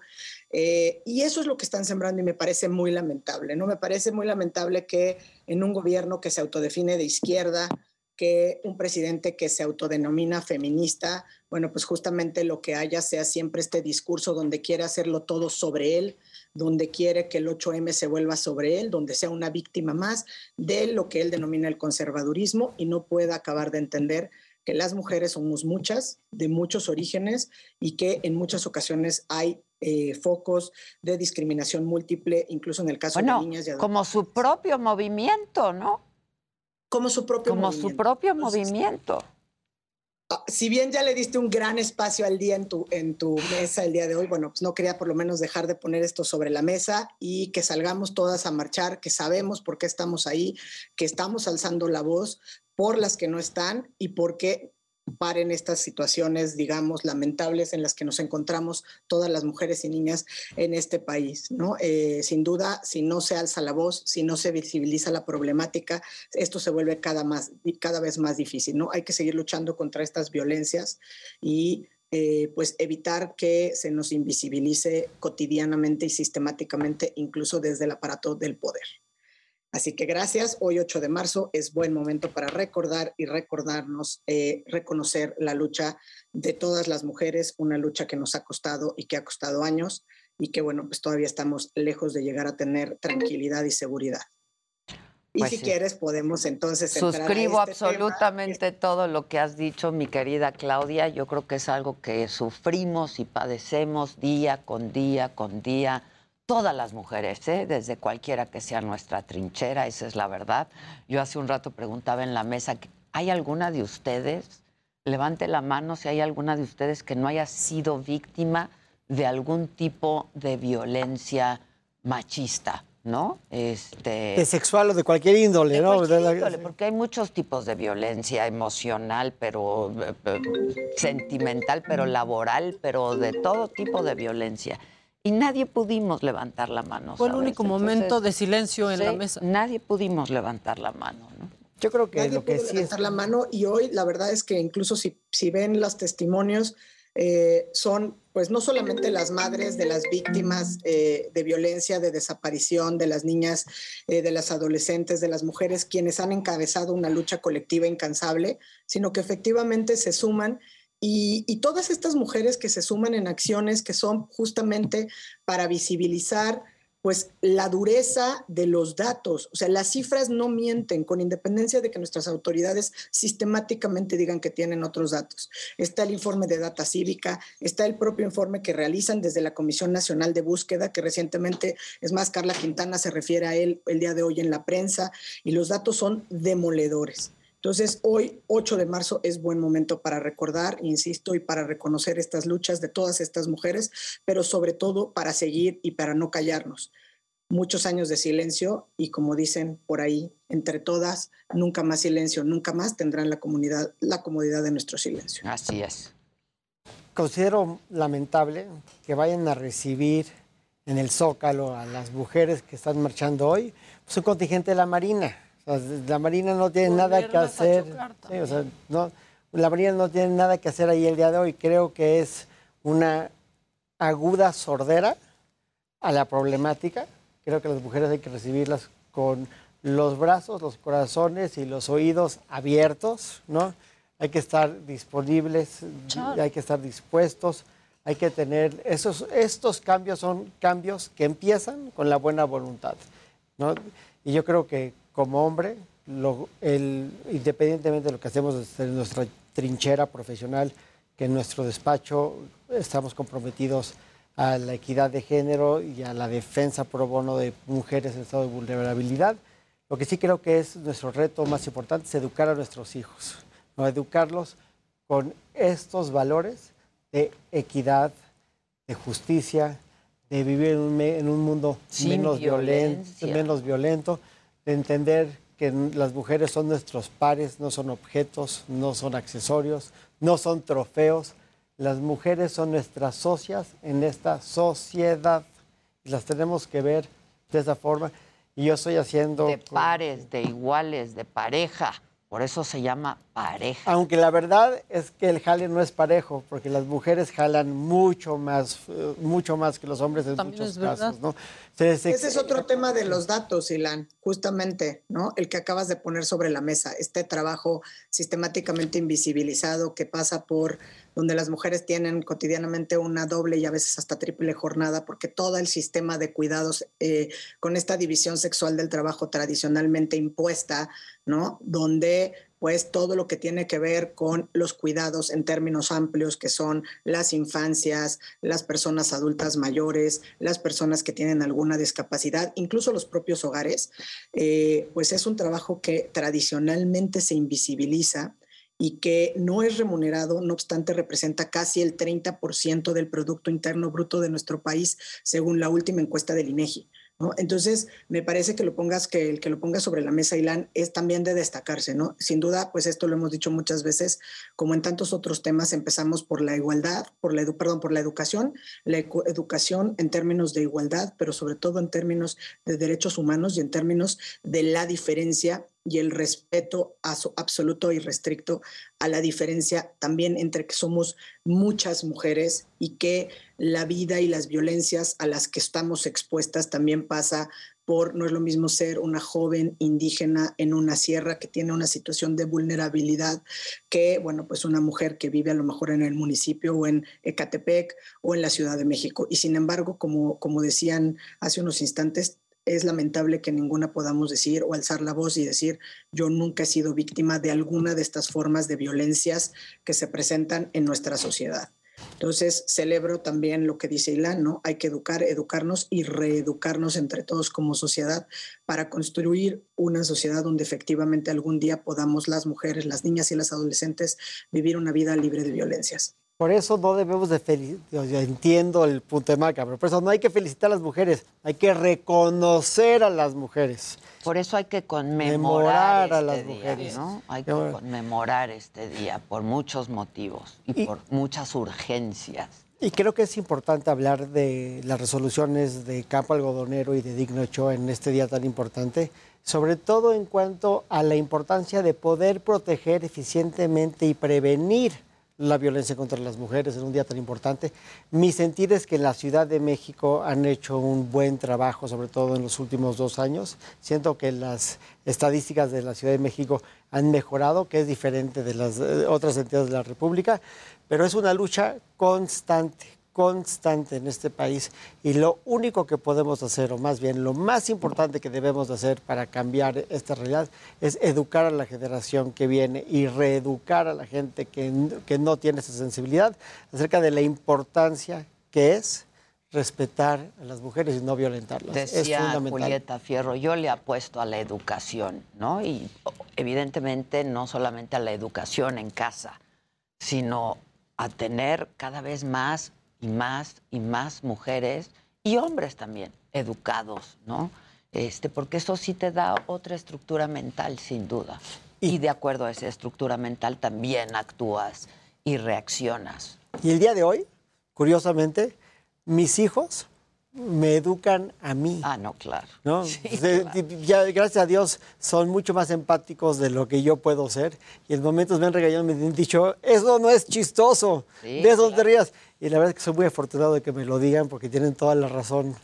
Porque mira, como decíamos, a lo mejor hay mucho atavismo que arrastramos, ¿no? Tanto hombres, mujeres y el costumbrismo, pero las palabras tienen un peso, ¿no? Entonces, creo que estamos en un momento en el que hay que darles el peso que tienen a cada una de estas palabras y de pronto un chiste pues no es chistoso ya, Así ¿no? es. Ya no es chistoso porque hemos sido víctimas de estos chistes durante mucho tiempo y son chistes que no se quedan en un chiste, ¿no? Misógino. Solo se ríen de un lado. Eh, Que sea chiste. Y me gustaría nada más hacer un reconocimiento a las mujeres en mi vida, empezando por mi madre, mi suegra, sin duda mi esposa, mis amigas, mi queridísima amiga Claudia Aguilar y las que tengo aquí enfrente, que honro, o más bien me honran con su amistad. Lo que sí les puedo decir es de que el rol de las mujeres en mi vida hoy es mucho más permeable en todo lo bueno de mi personalidad que el rol de los hombres en mi vida. Yo puedo detectar a través de la influencia de los hombres en mi vida muchas cosas que tengo que corregir y puedo identificar por el rol de las mujeres en mi vida cosas que han corregido. Qué bonito. Y la verdad que sí, yo también agradezco a las mujeres, a todas las mujeres, ¿no? Este, yo por eso hoy quise hacer esta mesa, pues representativa de varias mujeres de varias generaciones, de chambas distintas, ¿no? Este, Las mujeres que luchan. son las Eh, mujeres que luchan y las mujeres que estamos trabajando, ¿no? La verdad, de manera incansable. Eh, yo las reconozco, las reconozco siempre y les agradezco cada instante lo que hacen por todos, ¿no? No solamente por todas, sino por todos, por, por todos en general, como Oye, sociedad. Adela, quiero re- recuperar algo que decías hace un instante, que es el poder de las palabras, ¿no? Porque, bueno, precisamente con, con la actividad, con la mesa, con el video que, que la verdad subiste a redes. que quiero pareció- compartir ahora, pero sí, dime.